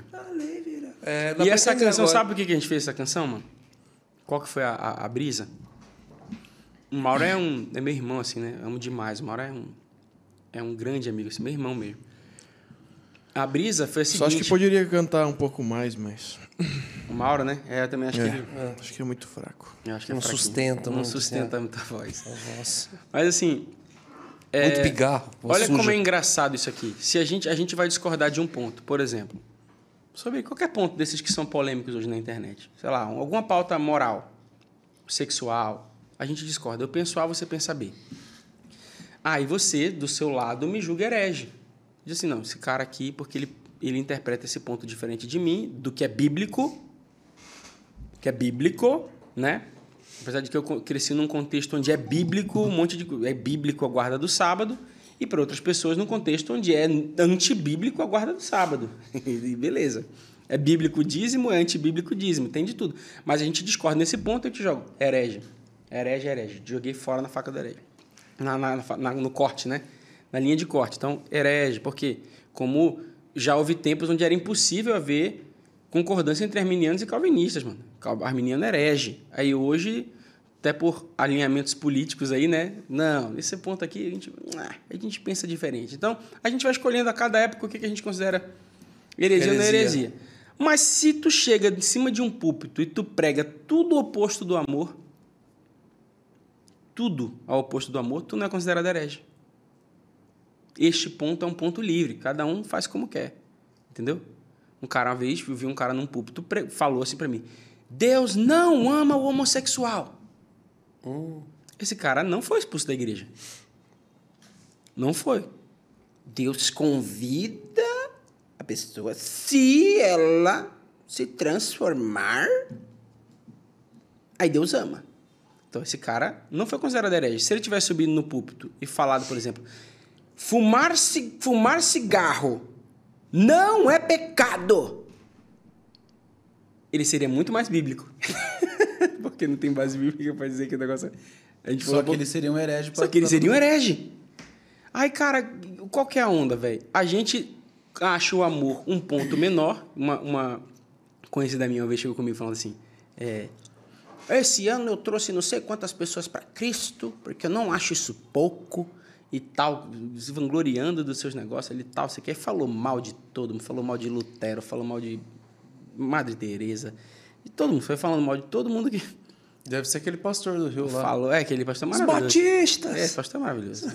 Mano, esse É, pastor é, aí, um negócio. Parece uma, parece, um, parece uma série, parece comédia, né, velho? Um negócio assim, pena que é Não real. existe. Mas não, é, acontece? você vê o vídeo e você fala, é verdade? É Ah, verdade isso parece aqui? que é. Não Parece sei. que é o, o Arnaldo lá, né? O... Parece o Arnaldo, é, parece é, mesmo. parece o Arnaldo. No começo parece isso. Aí, o que acontece? Ela falou isso tudo, aí eu comecei a falar de amor. Ela falou, é, nessa parte aí do amor eu... Eu realmente... Colocou assim, quer dizer, esse aspecto do amor. Quer dizer, o amor que é a base, mano. A base, quer dizer, o crente passou a ser alguém conhecido pelo que não faz, não pelo que faz. O que que é o crente? É o cara que não transa antes do casamento, não fuma, não... É um povo conhecido pelo que não faz, não pelo que faz, velho. É doideira. Coisa de louco. Então, o cara... Só, só um complemento em cima disso. Manda. Que o- tem uma, uma- um negocinho do, do- Não sei se nem saiu no TikTok ou se saiu no Instagram, mas é uma trendzinha de que. No, mu- no, vaguei lá fora. Põe a música lá, que tipo, no mundo ele faz uma coisa e agora ele tem. Mas não encontrei. O que tem agora? As- a trend todo mundo. No mundo, não sei o que lá. Vaguei lá fora, festa, amigo, Mostrando piscina. as imagens. Ah, Tipo, mano, que vida sensacional. E a- as fotos que. É o cara na igreja, ele chorando, todas as trends. Falando, mano, mas que tristeza que é essa que esse povo tem.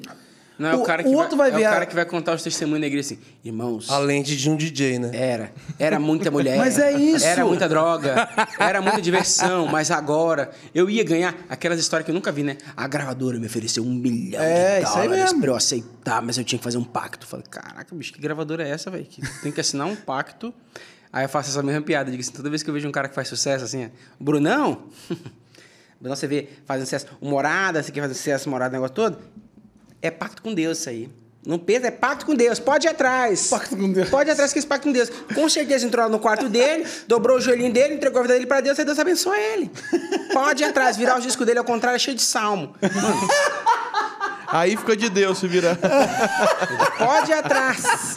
Levantar o braço dele, tem uma tatuagem que tá assim, ó, Jesus, marcada com a verdadeira, Deus abençoa. Tem essa, mas Não tem uma terrível. Não é talento. Tomou banho de sangue de cordeiro. Tomou sangue de banho de cordeiro, né? Pra eles é um ritual, não, esse negócio. Mano, muito Macabro. bom. Se girar o controle, tem salmos, mano. É.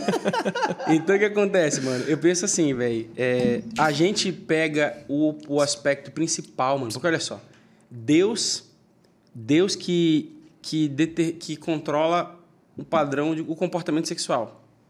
Qualquer Deus, mano. Tem um monte de divindades que, que dizem assim, assim que pode, assim não pode.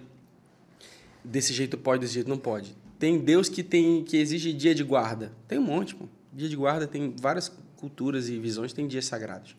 que regula o que pode comer ou não deixar de comer.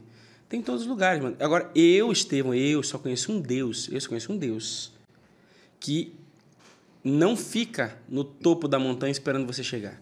Eu só conheço um Deus, por isso que eu o sigo. Por isso que me transforma. Porque não é humano, não parece, esse Deus para mim não parece um ser humano. Ele só pode ser Deus na minha fé, que é o Deus que desce, bota uma toalha na cintura, se ajoelha e lava os pés de Judas, mano. Então, eu só conheço um, velho. E eu sigo esse Deus porque se não for um Deus que faça isso, eu não consigo enxergar redenção para mim. Eu não consigo, porque eu sou Judas, mano. Entende? Se eu não tiver um Deus que, que consiga e que, e que desça da sua perfeição e me abrace na minha imperfeição e me redima e me lave e me purifique, não tem lugar para mim, mano. Eu tô ferrado, cara. Então eu, eu creio nesse Deus. E, e é o único, e é o Deus que me transforma, é o Deus que me transformou. E que continua me transformando. Então, quando eu pego este aspecto, que é a manifestação do amor de Deus, que é a glória de Deus, que é a sua bondade, e transforma ela em algo secundário para transformar Deus num Deus que está lá em cima, diz assim: como é que você está transando? Só para saber como é que você está transando aqui. Como é que você está vestindo? Porque dependendo de como você estiver vestindo, eu não gosto de você. Qual é o ritmo que você toca na sua música? Porque assim, ritmos, alguns ritmos que eu não gosto. É samba, forró, Axé. não gosto de funk, não gosto de axé. As vozes é muito boa. E eu faço essa voz porque não é a voz de Deus. Esse Deus não é um Deus. Esse Deus é um homem. Ele é um homem que tá cima. E tem mais, assim. é, tem que ser aqui, o dízimo tem que vir pra cá. Tem que cumprir essas leis aqui, porque assim, essas leis, se você não cumprir, eu vou te matar. Não adianta, eu vou te matar, eu vou te destruir. Só que eu te amo muito. Não posso acreditar. Só que eu te amo muito. Essa é uma piada de um, de um comediante americano, George Carlin. Fala assim: o, homem invisível que te manda cumprir 10 coisas. Se você não cumprir 10 coisas, ele te mata, mas ele te ama e ele quer o seu dinheiro. Então, assim, esse Deus não é Deus, cara. Isso não é Deus, mano. Isso é o ser humano. E aí a, a pessoa vai pedir o dízimo e tem que dizer que Deus está querendo o dízimo. Ao invés de dizer assim, a igreja precisa do dinheiro para fazer tal projeto. Essa, falta esse, falta esse, essa, esse, esse diálogo honesto. Então, na minha, na, minha, na minha perspectiva, mano, quando eu pego o amor e transformo ele em algo menor, e quando é que eu me torno herege no amor, dentro dessa da, da perspectiva que a, que a herege apresenta? Eu me, se torna menor quando eu sou incapaz de amar mesmo. Não é quando eu, eu posso até falar, não, mas o amor é. O amor é um princípio. Mano, amor é o tipo de princípio que, como qualquer outro princípio, não é falar, mano, é fazer. Aí o cara vai na internet, fica chamando todo mundo de herege. Gritando, xingando, brigando, fazendo treta. É uma pessoa que você olha ao redor da vida dele, é só treta, é só confusão, é briga, é combativo, tá ali, não sei o quê, papapá, papapá. Não consegue desenvolver relacionamentos de tolerância, bicho, de amor, de respeito, porque o fulano da igreja tal, da igreja tal, eu digo assim, cara, isso não é heresia, mano? Isso não é heresia? Aí eu digo mesmo, eu não sou herege, porque eu tenho dificuldade de amar. Esse, essa própria pessoa que, que trata os outros como herege, eu tenho uma profunda dificuldade de amá-lo. Então, não estamos todos sendo hereges com o princípio fundamental, basal da nossa fé, mano, que é o amor segundo as palavras do próprio Cristo, amar a Deus sobre todas as coisas e amar o próximo como a si mesmo, não é esse o princípio fundador do cristianismo? mano? E, então, não está todo mundo sendo herege? Eu acho isso mais heresia do que dizer assim, como é que é o milênio? Como é que é o milênio? Como é que é, como é, que é anjo? Como é que é quando morre pó da terra, ou vai para não sei aonde, ou vai para não sei o que lá? As pessoas ficam chamando de heresia isso. Tu acredita em profecia? Tem profeta na tua igreja? Como é que é esse profeta? Vocês dão dízimo? O dízimo pode... Cara, O cara se interessa mais do que já está escrito que vai acontecer, só espera que você vai ver, do que com o que ele precisa fazer hoje, praticar hoje. né? E a canção Herege partiu de. Cara, é Vai o- cantar pra gente Agora, hoje? ouvindo a Não vou canção. saber tocar agora. Ah, Mauro... a canção você não sabe cantar. Não, deixa o Mauro, deixa o Mauro fazer isso aí, que o Mauro faz melhor que. Cara, mas ó, ó, as canções, ela par- elas partem pra você de um lugar onde você já construiu várias ideias a respeito de algo. Você fala, uau, agora precisa nascer uma canção acerca dessas coisas que se concluíram acerca de todo esse tempo. Ou então não, cara, puxa, surgiu um tema para ser desenvolver algo a respeito, então eu pesquiso tudo possível, penso tudo possível a respeito para poder fazer isso. Mano, é, eu, eu posso dizer que eu sei, ou posso, eu consigo fazer canção dos dois jeitos. Tá. quando eu tenho um projeto específico, eu posso compor uma canção assim. Por exemplo, se eu for compor uma música da Mas você, você educativa, faz música fácil? Se você é então espirra a música. consigo fazer com facilidade, mas eu, eu, eu gosto de, de explicar o porquê disso, né? Em que sentido? É, eu acho que todos nós criaríamos com mais facilidade se a gente se cobrasse menos e a gente procurasse performar menos. Ou seja, só existe criatividade num ambiente onde você pode falar merda. Já que vi que vocês falaram essa palavra bosta antes, alguma coisa assim, eu percebi que aqui pode falar. Entendeu? Então, onde você está procurando performar, fazer uma imagem, projetar uma imagem, suas ideias têm que vir muito ensaiadas e muito prontas. E vocês já puderam perceber que eu sou um cara que eu falo, bicho, que eu o que me vem à mente, procuro procuro explicar bem o que eu estou dizendo, apesar de nem sempre o que a gente fala é compreendido, mas eu, eu- no meu coração eu tenho o desejo de que as pessoas compreendam o que eu estou dizendo.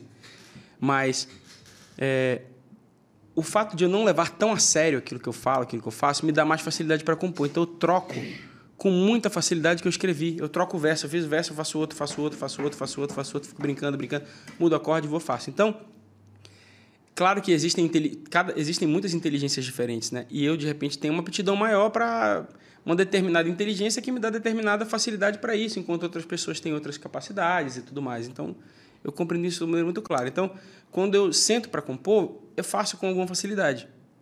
Vou lá e venho e faço. Só que existem dois processos para mim. Um processo onde eu quero compor uma canção e eu estudo para compor aquela canção, como, por exemplo, É, eu pedi um exemplo. uma música educativa da Lupita. Vou cantar sobre a França. Eu nunca, eu, eu nunca você fui, vai estudar. Eu nunca fui a Paris. Eu vou e mergulho Ah, tá. para fazer aquilo. Ou um- uma música que tem um, que tem um que é um jingle.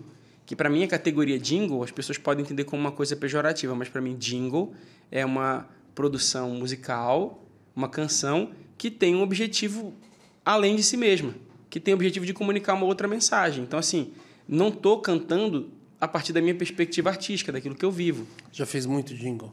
Já Tem algum muito jingle que foi pra TV, assim? Mano, Ou não. foi mais- Não, eu fiz, eu fiz, eu fiz- tem, tem coisa que eu fiz, mas assim, nada ficou famoso, nada que ficou popular, assim, né? Até porque eu trabalhei Só muito. O cara saca um, ah, teve um, dois hambúrgueres, alface, queijo. Pensou? Pipoca na panela. não, tem nada, tem nada. Tem coisa que foi, mas não é nada. não é Eu gosto nada- de jingle, cara. E aí, o, o que é interessante do Maneiro jingle? demais. O jingle é uma, uma produção onde você se vale de recursos artísticos, musicais, você se vale desses recursos para comunicar uma mensagem. Para mim, a maior parte das canções religiosas de hoje em dia são jingles. Jingles religiosos. Por quê? Não, por quê? Porque se eu vou compor uma música e quando eu estou compondo essa música eu não me conecto com nada interior meu, eu não me conecto com o que eu estou vivendo, mas eu quero cantar uma música e o meu objetivo é emocionar e que as pessoas façam aquilo. E eu pego esses, essas coisas e eu pesquiso essas coisas e coloco dentro de uma canção e vendo, eu estou fazendo um jingle religioso. Isso é ruim? Isso é errado? Não estou dizendo que é errado. Mas é um jeito de pensar, concorda? Um jeito de pensar a música.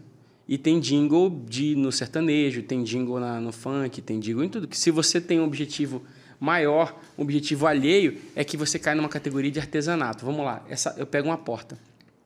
E eu pego essa porta e eu. Alguém me disse, Estevam, faz uma porta, mas faz uma porta bem bonita que dê vontade das pessoas entrarem e que elas lembrem de fechar quando elas passarem por ela. Aí eu vou lá como artesão, es- vou esculpir a porta, faço uma seta apontando para a maçaneta e tal, e papapá, papapá. Aí a pessoa vem, abre a porta e entra e fecha. Aí eu esqueço de colocar a fechadura. Já era, mano. Porque o objetivo é ser uma porta. Não posso chegar com o cara que me encomendou a porta e dizer assim: ah, cara, mas eu, é que eu queria comunicar a ideia de que eh, não existe segurança de verdade. Quando você passa por uma porta, eh, não existe nada que separe o mundo exterior do mundo interior. E eu queria comunicar essa verdade. Mano, não me interessa. Eu te pedi uma porta e pedi que ela fosse bonita. Se ela não estiver trancando, ela não está cumprindo seu propósito. Agora, se eu estou fazendo arte e eu faço uma porta, essa é uma visão de arte, tá? É muito complexo, muito mais profundo e tem muitas pessoas muito mais intelectuais que eu. É só a minha perspectiva de que- nem, nem sou intelectual um acadêmico, só reflito da maneira que eu interajo com, com o assunto. Eu posso fazer uma porta e dizer assim, vou fazer uma porta, como é que ela vai ser? Ela vai ser vazada no meio. E vai ter várias trancas, mas no meio tem um buraco. Pra, porque eu quero comunicar para as pessoas uma experiência particular que eu tive, uma visão particular que eu tenho, de que é, não adianta você se proteger se você não é inteiro. Porque você vai estar sempre. Tô dando um exemplo, pirando aqui como se fosse um artista plástico, tá? Então percebe a diferença? Se eu estou fazendo uma canção e o objetivo dessa canção é, através da arte, provocar e, e- e falar daquilo que eu vivo, da minha experiência, da minha perspectiva pessoal, eu não vou precisar seguir uma série de padrões mercadológicos, eu não vou precisar seguir uma série de exigências é, eclesiásticas do que está sendo feito, eu vou cantar daquilo que eu vivo. Mas se eu canto e eu preciso cumprir aquele propósito, eu caio na categoria de artesanato, onde eu uso os recursos artísticos para promover uma agenda, uma visão, uma ideia. Então, eu sei fazer músicas desse modo, mas também tem canções que eu faço porque eu vivi, eu experimentei, eu senti e num determinado momento da minha vida aquilo brotou, aquilo, aquilo nasceu. Eu, eu, eu considero como um parto. Então eu tenho uma ideia, Que louco. eu tenho uma ideia nove meses dentro de mim. Eu, eu, eu vou gestando essa ideia, vai, ela vai acontecendo, ela vai acontecendo e eu penso, e ela vem e volta na minha cabeça. Um dia eu sento no violão, ela pum, Qual canção que mais demorou, assim, pra ser gerada, assim? Cara, não sei nem te dizer, mas tem canções que eu fiz a melodia. é, eu nasci pro mar, por exemplo, que está no meu, meu álbum novo. Eu nasci pro mar, eu fiz a melodia em 2000 e... ah, Deixa eu ver aqui. Ah, eu fiz a melodia. Eu demorei uns cinco anos entre a melodia e a Nossa. letra. Mano, Eu não sabia sobre o que era ainda. Não, passou, passou foi mais. Na verdade, você resgatou uma melodia antiga, tipo assim, né? Ah, porque Acho que não é- encaixa. não é que não, não, não, você é- tem não é- umas não encaixa. paradas- Não encaixa. Não? É que eu, eu só começo a escrever a letra de uma melodia, por exemplo, quando eu sei do que ela fala. Na minha visão, é sobre isso que ela fala. É sobre isso que ela tem que falar. Porque eu acredito que. é, e aí é, é, é fé, é a minha maneira de entender. Eu não sou fonte. Eu sou canal. Eu sou um canal. Então, por ser canal, e eu tô falando de tudo, mano. Eu tô falando de tudo. A gente é, a gente é muito mais canal que fonte. Tudo que emana da gente, de alguma maneira, entrou na gente. Percebe? Do que eu tô falando? Eu posso falar de suor, de excrementos corporais, de ideias, de coisas. Nós somos um, um grande canal que recebe e espiritualmente, também enxergo desse mesmo modo. Eu recebo e, e comunico o que eu recebo. Então, é, eu sou parte de um todo, sou parte de algo maior. Não sou uma pecinha separada que vai lá e, e coloca. Então, quando eu vou compor essas canções que saem do meu coração, eu esses assuntos são digeridos dentro de mim. Cara, mas você mesmo não se assusta com você de vez em quando, não? Muito. Porque a gente assusta. Eu assusto demais, brother. Já parou pra ouvir, degustar, para... Degustar. Mano, Deguste. é, é muito... Cara, Não, você fala é assim, eu não isso, pensaria nunca. É isso. Nessa. A Partida e o Norte. Cara, tem Nossa. várias. Mas ele tira uns negócios lá que eu falo assim, mano... Mas eu também. E, e- e de onde é que eu eu enxergo assim, isso? cara... Por isso que eu digo que é descoberta. Porque eu falo, às O vezes, de fogo coisas. me queimou, Não, mas é me aqueceu. A luz, A luz que me cegou me fez ver Deus. Eu falo, mano, Cê é por que, louco, que eu não mano. pensei nisso, cara? E é Que isso, raiva, mano. velho. E ao mesmo Tipo, tempo. poderia ter pensado. Eu fiz assim, ó, eu passo por várias coisas dentro de mim ouvindo as suas músicas. Fala, mano, que sensacional, cara, de onde ele tirou isso? Mano, como é que ele pensou nisso? Maldito. Eu, droga, por que, que eu Mano, nunca é pensei porque, numa coisa é porque dessa? eu não trato esse assunto, isso é importante. Eu não trato este processo como um processo, é lindo, de, um velho. processo de invenção. Entende o que eu quero dizer? Um processo de invenção. Tirar uma coisa do zero, do nada. Eu trato como uma percepção de uma coisa que é maior que eu. De uma coisa que eu estou acessando. É uma experiência. É uma experiência que passa por mim. E eu acredito, mano, e eu já vi isso acontecer na minha cara, assim. O artista compondo, os artistas que eu trabalho, chega assim, mano, tá, me fala agora do que, que você está querendo dizer. E o cara, só falando do que ele está querendo dizer, a caneta vem violenta, mano. Ela vem violenta, ela vem forte, porque você diz mais do que você poderia dizer. Porque você está acessando uma coisa que é maior que você. Você está acessando a verdade. É, isso não é uma coisa que eu falei de maneira leviana. Você, quando se permite, está acessando uma coisa maior e, e mais forte, mais importante que você, mano. Você está revelando coisas que você- nem você tem percepção do que está acontecendo, velho. Ó, pega duas pessoas que, que compõem sobre um mesmo tema. Uma pessoa, sei lá, alguém que perdeu um filho. Um vai compor uma música, outro vai compor outra, mano. Eric Sim. Clapton compôs Tears in Heaven, mano. Ele não compôs aquilo porque ele estudou uma série de harmonias e melodias. Ele compôs porque ele viveu, mano. Ele viveu. Só ele poderia compor aquela música porque ele viveu essa experiência. Ele perdeu o filho dele de 5 anos, mano, caindo de uma janela, velho. Afetou a vida do cara, de todas as maneiras que você puder imaginar. Então, é, cada 10 pessoas vivendo a mesma experiência vão ter 10 vivências diferentes e as 10 podem nos enriquecer. As 10 podem nos enriquecer. Mesmo que seja para dizer assim, Olha como dá ruim essa, essa maneira de, de encarar o negócio. Pô, não vou seguir por esse caminho, mas as ideias podem nos enriquecer. Então, eu sempre vou bater na tecla, bicho, comigo e com as outras pessoas, de eu tenho que falar a verdade, mano. Eu não posso dizer A se o meu coração quer dizer B. Não posso, mano, dizer A se o meu coração quer dizer B. E eu já fiz isso. Eu já fiz isso. Eu queria falar uma coisa, queria falar uma coisa, mas alguma culpa religiosa, alguma coisa ia lá, entortava. E, e, e, for, e são anos para, aos poucos, vir desenvolvendo dentro de mim essa ideia de que eu sou livre, mano, para cantar e para falar aquilo que verdadeiramente é, a, vamos, vamos dizer, a porção que eu tenho, a visão que eu tenho para contribuir, o meu ângulo, o ângulo que eu estou enxergando. E não é absoluto. É, inclusive, eu, eu, eu, eu, lido muito bem com pessoas próximas a mim que não consomem a minha música, que não gostam da minha música. Eu tenho amigos próximos de mim que, mano, não, não curto. A Medina não Tem gosta de amigo meu que morar. fala assim, não, acho que o pessoal, o pessoal superestima. Pessoal superestima. Uai, amigo seu? Amigo? Amigo. Fala Assim, não, não, não acho. Não, não só de música, mas de tudo. Assim, ah, mano. É que a gente não conta pro Brunão, mas. Não, o pessoal, o pessoal, o pessoal acha que. O cara fala. amigo é esse? Se Não, não, amigo não. conversar com o Brunão, ele vai. Não, porque o cara diz assim, mano, eu não acho isso tudo, cara. Eu não acho, não curto. E eu digo, tá, mano, tudo bem, tá bem. Legal. Claro que é não é uma pessoa que você vai dizer assim, ah, que pessoa maravilhosa. Porque até a maneira de falar isso, né? Quer dizer, a maneira de dizer assim. É, mas eu digo, não é uma pessoa que eu vou excluir do meu convívio. Sim. Não vou, cara. Excluir do meu convívio. Eu vou, lidar bem. Esse, esse cara não curte o meu Tem som. um bom coração. Pô, esse cara não curte meu som, mano. Não curte meu som. E, claro, a maneira do cara falar isso já mostra as próprias inseguranças dele, né? Porque uma coisa é você dizer eu não gosto, outra coisa é você dizer eu acho que as pessoas não deveriam gostar tanto. Nossa. Entende o que eu quero dizer? Tem uma, tem uma diferença nisso. Agora mas, você tem o coração. mas o que eu quero dizer, quando alguém chega, quando alguém chega no meu, no meu comentário lá embaixo, na minha, na minha página, e diz assim, cara, não curti. Eu, tá. Que, que que. O- E aí? Ok. Mano, mano, sei lá. Pode não- seguir. É, velho, tipo, sei lá, mano, eu, eu não gosto de uma coisa, então, portanto, ela não deve existir no mundo. É. Portanto, ela é. Cara, não gosta. Gosto, mano. Gosto. Olha, olha só. O gosto é menos importante que o amor, mano. O amor é maior que o gosto. Eu posso amar alguém de quem não gosto. E posso gostar de alguém a quem não amo. Então a gente superestima as opiniões e o gosto, Dá, mano. dá uma música isso aí, ó. Mano, gostou, não gostou, achei ruim. Cara, tu não- tem muita gente que chega comigo e diz assim: ah, eu, eu gosto, mas assim, eu preferia muito mais quando você compõe aquelas músicas mais, mais gospel e tal. Tá ótimo, querida. Tá tudo certo. Ah, eu prefiro muito Tem mais alguma favorita? disco. Você tem algumas favoritas tuas? Assim, suas Que eu mesmo? gosto. É. Mano, eu sempre falo assim, eu, eu, eu gosto.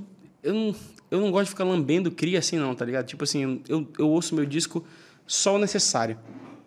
Eu ouço necessário, tipo assim, até lançar no Spotify, no, no Tá, Deezer. mas aí você não tem as suas favoritas do disco, assim, que você fala Tem, assim, pô, tem, cara, tem os que eu gosto mais, assim, porque elas representam pra mim alguma superação, até mesmo artisticamente olhando e, e- e me, me agradam mais. Nesse disco novo tem Todo Medo, por exemplo, que é uma canção que eu gosto muito. É, Cara, e... no, no eu primeiro vou meio que no ping-pong agora, É nos Isso. últimos minutos. Vai. Nossa. cara, que, que ficou muita coisa... pra- Mano, você tem que assumir um, um compromisso público com a gente que, Fala. que você vai voltar, cara. Se Com deixarem, certeza. ó, porque pode ser que vocês se queimem eternamente por ligado. causa das coisas que eu falei. ixi, Já teve gente pior que eu aqui? Não, tem- é a a gente. gente. Vocês são mais hereges que eu? Hã? Mano, é- é que hoje a gente deixou você falar muito. Na próxima, É, ué. Na próxima, Na a gente próxima só mais. pergunta e eu só não, não, respondo. não, Sim. não, foi sensacional. Não. Hoje eu tenho certeza que a gente faria o primeiro episódio nosso de 5 horas. É, assim. já, tem, já deu três horas já. É, Hoje eu- iria. Eu tenho uma certeza, assim, ó. Hoje iria. Que, cara, a gente tá, tá Mano, eu muito tenho bom. que estar lá, eu tenho, tá muito meu voo bom. sai às 7 horas, eu tenho que estar lá 4 da tarde, né? Uhum. Quanto tempo dá daqui lá? E Guarulhos? É.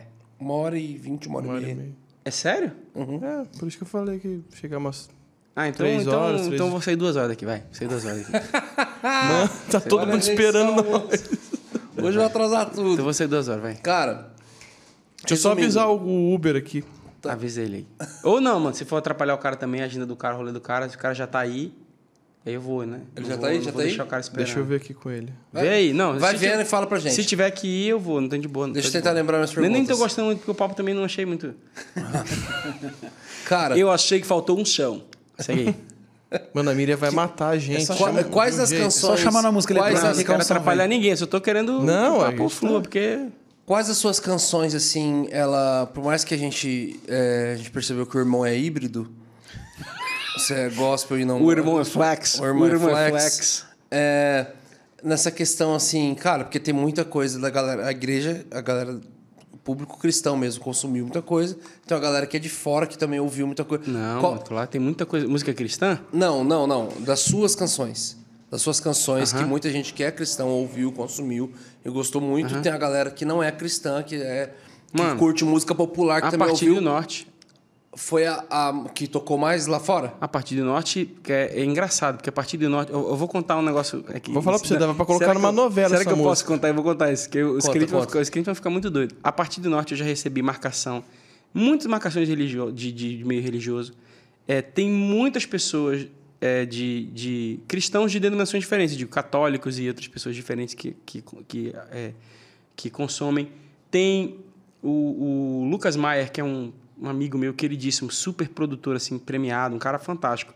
Ouviu a partir do norte e me chamou para gravar um disco de canções inéditas do Adoniran Barbosa. Então eu, gravei uma das faixas num disco de canções inéditas do Adoniran Barbosa. Inclusive teve um segundo agora, não, não é nesse que eu participei, que chama 11. O meu primeiro chama Se Assoprar, Posso Acender de Novo.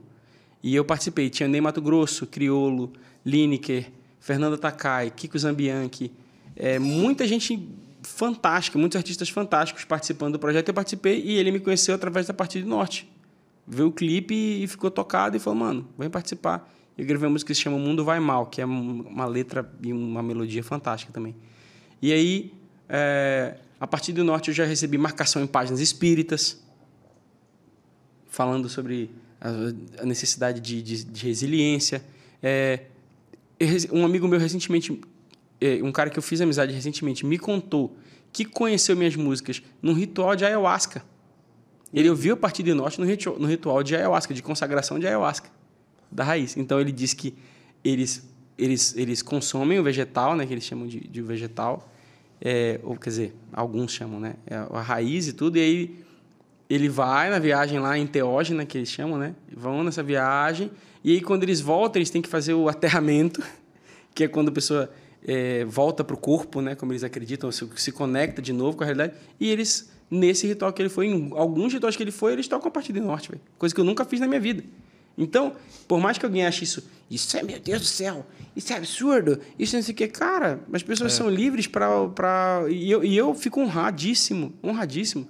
Eu acho que é, é, poder, de alguma maneira, levar essa mensagem ou, ou falar daquilo que eu acredito e somar com a vida das pessoas na busca delas, eu fico muito feliz. Então, olha o tipo de experiência que eu já vi. Agora, para essas experiências que eu contei, eu tenho um bilhão de experiências de pessoas evangélicas também, que vão um bilhão, exagerei, né? A música tem, sei lá, 4 milhões de plays. Mas tenho muitas experiências de pessoas, muitas experiências de pessoas que, cara, eu fui cantar essa canção para uma moça que estava num estágio terminal de câncer, cara Meu Deus. ao lado do, do esposo dela, fui lá e, tive com ela e, e, e era a canção que, que acompanhou ela nos últimos dias da vida dela. Eu tive pessoas que foram, que, que fugi, que viajaram, que foram morar em outro país, em outro lugar e disseram, cara, essa música me acompanhou, essa música me acompanhou quando eu quase perdi meu filho. Tem tantas histórias para contar e o que eu vejo no final das contas é que não existe dor gospel, mano. Não existe é, lágrima gospel. Dói, dói igual, mano. Quem tá passando por uma doença, cara, sente igual, mano. Pode ser religioso ou não. Quem tá desempregado, quem tá com fome, essas coisas. Então, o, o que eu tô entregando para as pessoas, o, o- se, se a partir do norte funciona como um bálsamo, como uma maneira de você permanecer e continuar andando, eu quero que ela seja para todo mundo, em qualquer contexto. Eu quero que ela sirva para E qualquer ao mesmo pessoa. tempo você já viu canções também funcionar num ambiente congregacional. Ah, muito. Nos cultos, assim. Não, eu cantado. canto a partir do norte. A partir do norte é uma canção que eu já vi sendo cantada em igrejas. Eu já é cantei muito- uma, uma sua. Só quem vive só. Também já bastante cantada, eu já vi Quem Sou Eu sendo muito cantada. Do disco novo é já é um pouco mais é um pouco mais desafiador porque ela tem menos ela tem menos códigos é, palavras, né, que são No crentez ali. do crentez, né? Mas eu já vi também no disco novo tem gente que canta que canta é, Essa é boa, hein? tá a, a canção tá, né? Em, em contextos de congregacionais. A e eu tá acho que tudo foi vale que você... O vídeo é você cantando pra, Pra- famílias, pra família. assim. E ali tem várias Que famílias, sacada. cara. Ali tem várias famílias. Tem família de gente que é de toda religião que você imaginar, de diferentes orientações sexuais, com diferentes estruturas familiares. E a gente ouviu todo tipo de história, cara, naquele, naqueles depoimentos. A gente ouviu a história da mãe que, que foi com a filha no braço, com três anos de idade, tirar o esposo de dentro da boca de fumo, que ele estava lá há vários dias. Ela foi. A gente ouviu essa história. A gente ouviu a história da, da, do, da mãe que, que se sacrificou para pagar a faculdade do filho da mãe, da filha que não era compreendida pela mãe, que a filha que era meio mãe da própria mãe, todas as histórias. E, e o meu palpite, olha o insight meu e do Carlos Franco, que é o diretor do vídeo, que é um amigo meu queridíssimo e muito talentoso. Ele falou assim, mano, eu acho que se a gente chegar na casa das pessoas, a gente cantar, elas vão se emocionar. Porque até quem não conheceu a mãe tem mãe, mano. Até quem odeia a mãe tem mãe. Isso é absoluto e universal. E isso, para mim, é uma metáfora, uma analogia, né? A, a, é análogo à ideia de que, que a nossa relação com Deus independe da nossa resposta, mano. Entende? Então, se, eu, se existe um Deus, ele é Deus até para quem não acredita. E ele faz a chuva cair sobre bons e maus, e, e, e justos e injustos. Ele ele está lá. Isso é absoluto. Então, todo mundo nasceu de um ventre, mano. Todo mundo, todo ser humano que existe nasceu de um ventre. Todo ser humano que existe vai morrer. Essa moldura é muito forte, cara. E eu acho que ela é reveladora a respeito da graça. Ou seja, o que começa e o que conclui minha vida vai além da minha vontade. Não é escolha minha, é gracioso. Então, eu entendi que isso era um ponto de encontro, um ponto de convergência, mano. Entendeu? Lula teve mãe, Lula teve mãe, Bolsonaro também, mano. Lula vai morrer, Bolsonaro também. Isso, o que acontece no meio do caminho aqui, Todos a gente são discute, passageiros. a gente discute, discute, briga tanto, mas a gente briga tanto e se odeia tanto porque a gente não compreende que a gente tem o mesmo ponto de partida, o mesmo ponto de chegada. E a gente tem que aprender a fazer alguma coisa fazer sentido aqui. Neste lugar que está no nosso alcance. O que tem além disso é fé. Mas o que é concreto está aqui agora. Então eu ia na casa da pessoa, cada um com uma história. Vou cantar uma música para você. Cantava. Pum. E isso aconteceu, cara. Em todas as casas que a gente foi. Que louco. Vocês foram em quantas Gente, casas? nós, Mano, Brunão, nós tá. temos 10 minutos. Tá. Acho Vocês que foram foram umas quantas- nove, umas nove famílias por aí. Ou dez, não lembro agora. E ao longo de, de um bom tempo, assim, né? E, e eu, eu, eu gosto de pensar que a minha, que a minha contribuição, a minha, tá, gente? Quem, e, e mais uma vez, eu deixo esse recado muito claro. Se você acha que o que eu faço é nocivo para você, por favor, não ouça. Por favor, não ouça. Não faça uma coisa que é nociva para você. sincero, né? Não, não ouça, não ouça, cara. Eu não consumiria uma coisa que eu julgo que é nociva para mim, jamais. Uma coisa de uma pessoa louca que eu O que, que você consome? Eu consumo tudo que eu enxergo verdade. Tudo que eu enxergo verdade. E é, aquilo que, no meu caso específico, aquilo que de alguma maneira revela para mim é, é, um caminho, revela um caminho que aponte para cujo resultado tenha um fio de esperança. Tudo que tem um fio de esperança no final, mesmo que seja raiva, mas que no final tenha um fio de esperança, eu acho que é válido. É aquilo que eu, eu gosto de me alimentar. Porque aquilo que me joga para baixo, que me afunda dentro do buraco, eu acho perigoso para mim. Perigoso para minha saúde mental, perigoso para minha própria história. Eu talvez não tenha estrutura para para certas coisas que me, que me prendem no buraco. Agora, tudo que me diz assim, ó, tem, tem esperança, eu consumo e acho, acho bom. Acho que é proveitoso para mim e acho que é proveitoso para todo mundo. Mas se você entende que aquilo que eu falo, que eu faço, não é bom para você, você não deveria ouvir mesmo. Não deveria, não deveria. É, E talvez tenha alguém aqui assistindo a gente sim, hoje. sim, que acho que não. Que, não, e a- talvez não conheça também o seu trabalho. A música, só conhece o que eu falei Então, por aqui. favor, gente, ouça e. Pô, a gente podia terminar. Vamos então. fazer Vamos a partida fazer. do norte? Vamos, então já Não, vamos. deixa ele escolher qual que ele. É que essa é muito boa. A gente canta Pode direto. ser, pode ser a partir de nós. É, aí? dá, bota o microfone, né?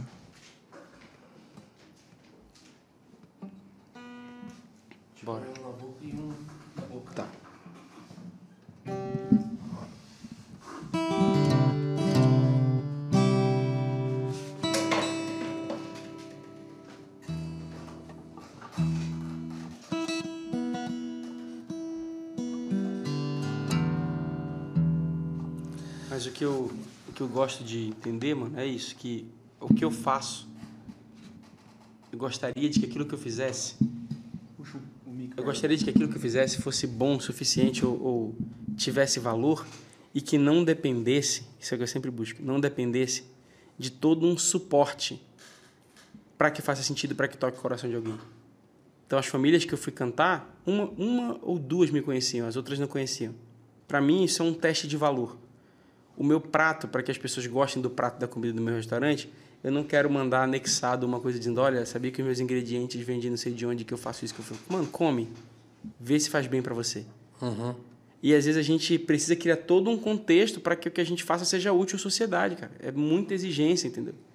E eu acho que se você ouviu e te tocou e fez sentido para você, ah, leva para frente, então. Vamos para cima, leva para frente. Eu gosto, eu gosto de fazer música desse jeito, eu gosto de fazer música a partir desse lugar. E você é bem a favor do, da ideia Hookmaker de, de a arte não se justifica? Esse Até no sentido de. Talvez.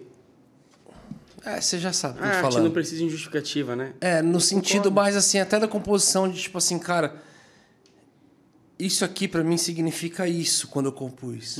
Mas talvez cada um vai ter uma interpretação Uhum. Eu acho diferente. ele, eu não, eu não, eu não, eu não explico porque eu sei que é papo de Orkut, né? Se eu explicar, eu vou Você não re- explica nunca? Cara, eu, Ah, eu, eu dou chaves da canção, mas eu nunca fico contando. Eu vivi essa história.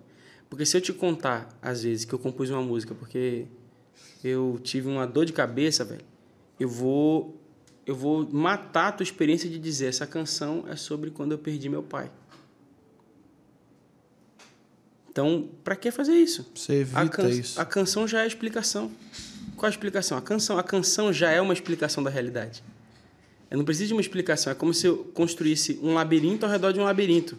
Mas às vezes já não Brian. teve, não tem o outro lado da, da, da, da moeda. Tem. E eu- De, às vezes, não sempre, não toda hora, não porque. Mas às vezes você fala. Cara, eu tenho canções que eu já, já fiz, várias, e algumas com amigos em roda, assim, eu falo, cara, na verdade é, aconteceu tal coisa, tal coisa. E aí essa canção nasceu nesse ambiente. E é sobre isso. Aí quando canta, os caras falam, mano, eu já conhecia. Agora ela tem. Eu pirava. Agora ela tem muito mais profundidade Pode dentro de mim, acontecer. porque eu entendi a respeito do que você Pode tá acontecer, mas pela minha experiência, isso se torna muito mais necessário no contexto religioso. Eu falo por causa do por trás da canção. Não, Mas sabe o- por quê no O contexto por trás da religioso? canção eu vejo mais o Lenine fazendo, os caras fazendo.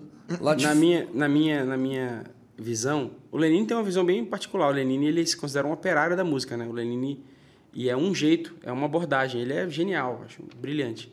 Mas na minha opinião, dentro do contexto religioso, a explicação não acontece no sentido de enriquecer. Ela acontece no sentido justificar. de justificar. Então é assim, eu tenho que cantar isso. Se eu não explicar isso, as pessoas não vão entender que está dentro do contexto religioso. E enquanto no contexto fora da, da religião, a arte tem o papel de provocar, no contexto religioso ela tem o papel de acomodar. Então eu preciso saber que o que você está cantando é algo que eu já acredito. Basicamente isso. Ah, então, quando eu canto essas canções fora do contexto religioso, elas, elas são fáceis de serem entendidas. Quando eu canto no contexto religioso, mano, não entendi nada que ele falou. Então, mano, é complicado. Você vai ler a Bíblia, você entende a Bíblia inteira, de ponta a ponta? Lê a Bíblia de ponta a ponta, você entende tudo, mano? Não entende. Você não entende tudo. Nem por isso ela, é- ela é invalidada. Então, é, mas eu gosto de partir de uma perspectiva muito simples assim. Não acho que todo mundo vai curtir, não acho que todo mundo vai ouvir. Acho que quem for de entender e de ouvir, vai ouvir e vai fazer sentido para essas pessoas. É só essas pessoas que eu busco. Acho que são acho que vão ouvir e vão se identificar. Essas pessoas acho que pode, a gente pode andar juntos. Acho que não se identificam, não tem problema, eu ainda as amo e tá tudo certo. Tá tudo em casa.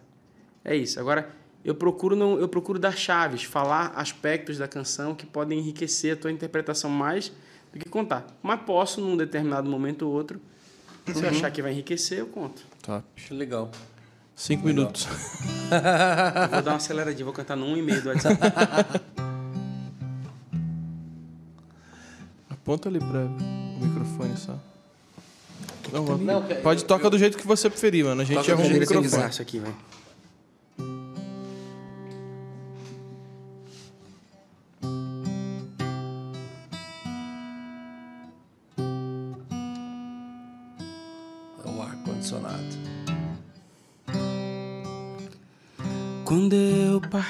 Partiu-se em mim meu coração.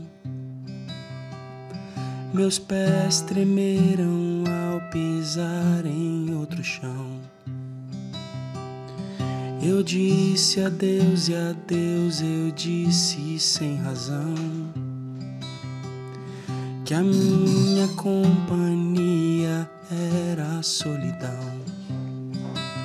O fogo me queimou, mas me aqueceu. A luz que me cegou me fez ver Deus. Minha alma se fartou sem água e pão. A mãe da esperança é a provação.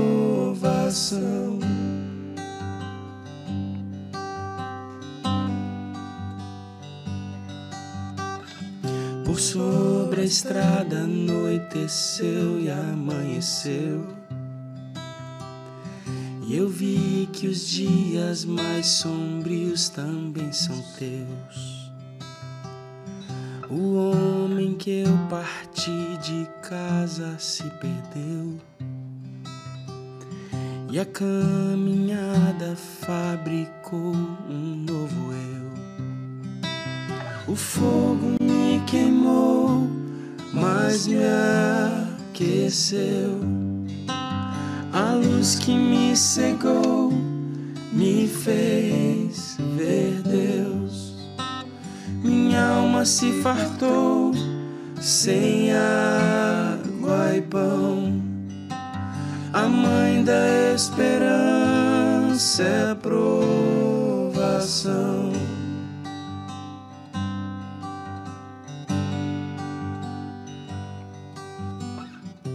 O caminho muda e muda o caminhante. É um caminho incerto, não o caminho errado.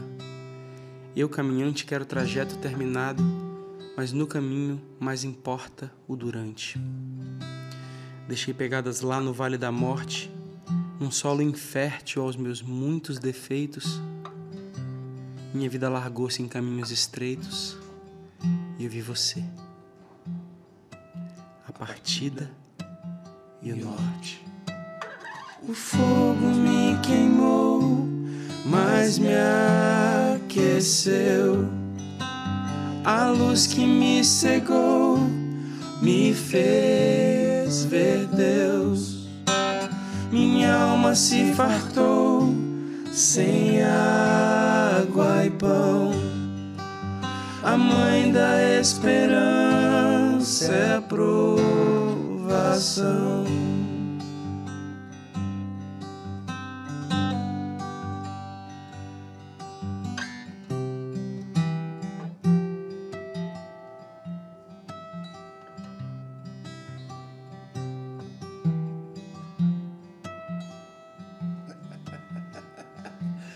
Muito bom, meu Deus. Eu zerei o game. Zeramos. Salva de palmas. Demais, Cara, Em vozes, velho, Em vozes, velho. Que bonito. velho, muito obrigado, cara. Tô feliz pra caramba, cara. Você tem que voltar aqui. Eu volto, mano. Você tem que voltar. Bora. É muita, muita papo bom, muita conversa boa, muita visão boa, lente boa. Você abençoa muito a nossa vida, cara. Você abençoa muito minha casa, o carro com a minha família, meus filhos, minha esposa. Todos nós.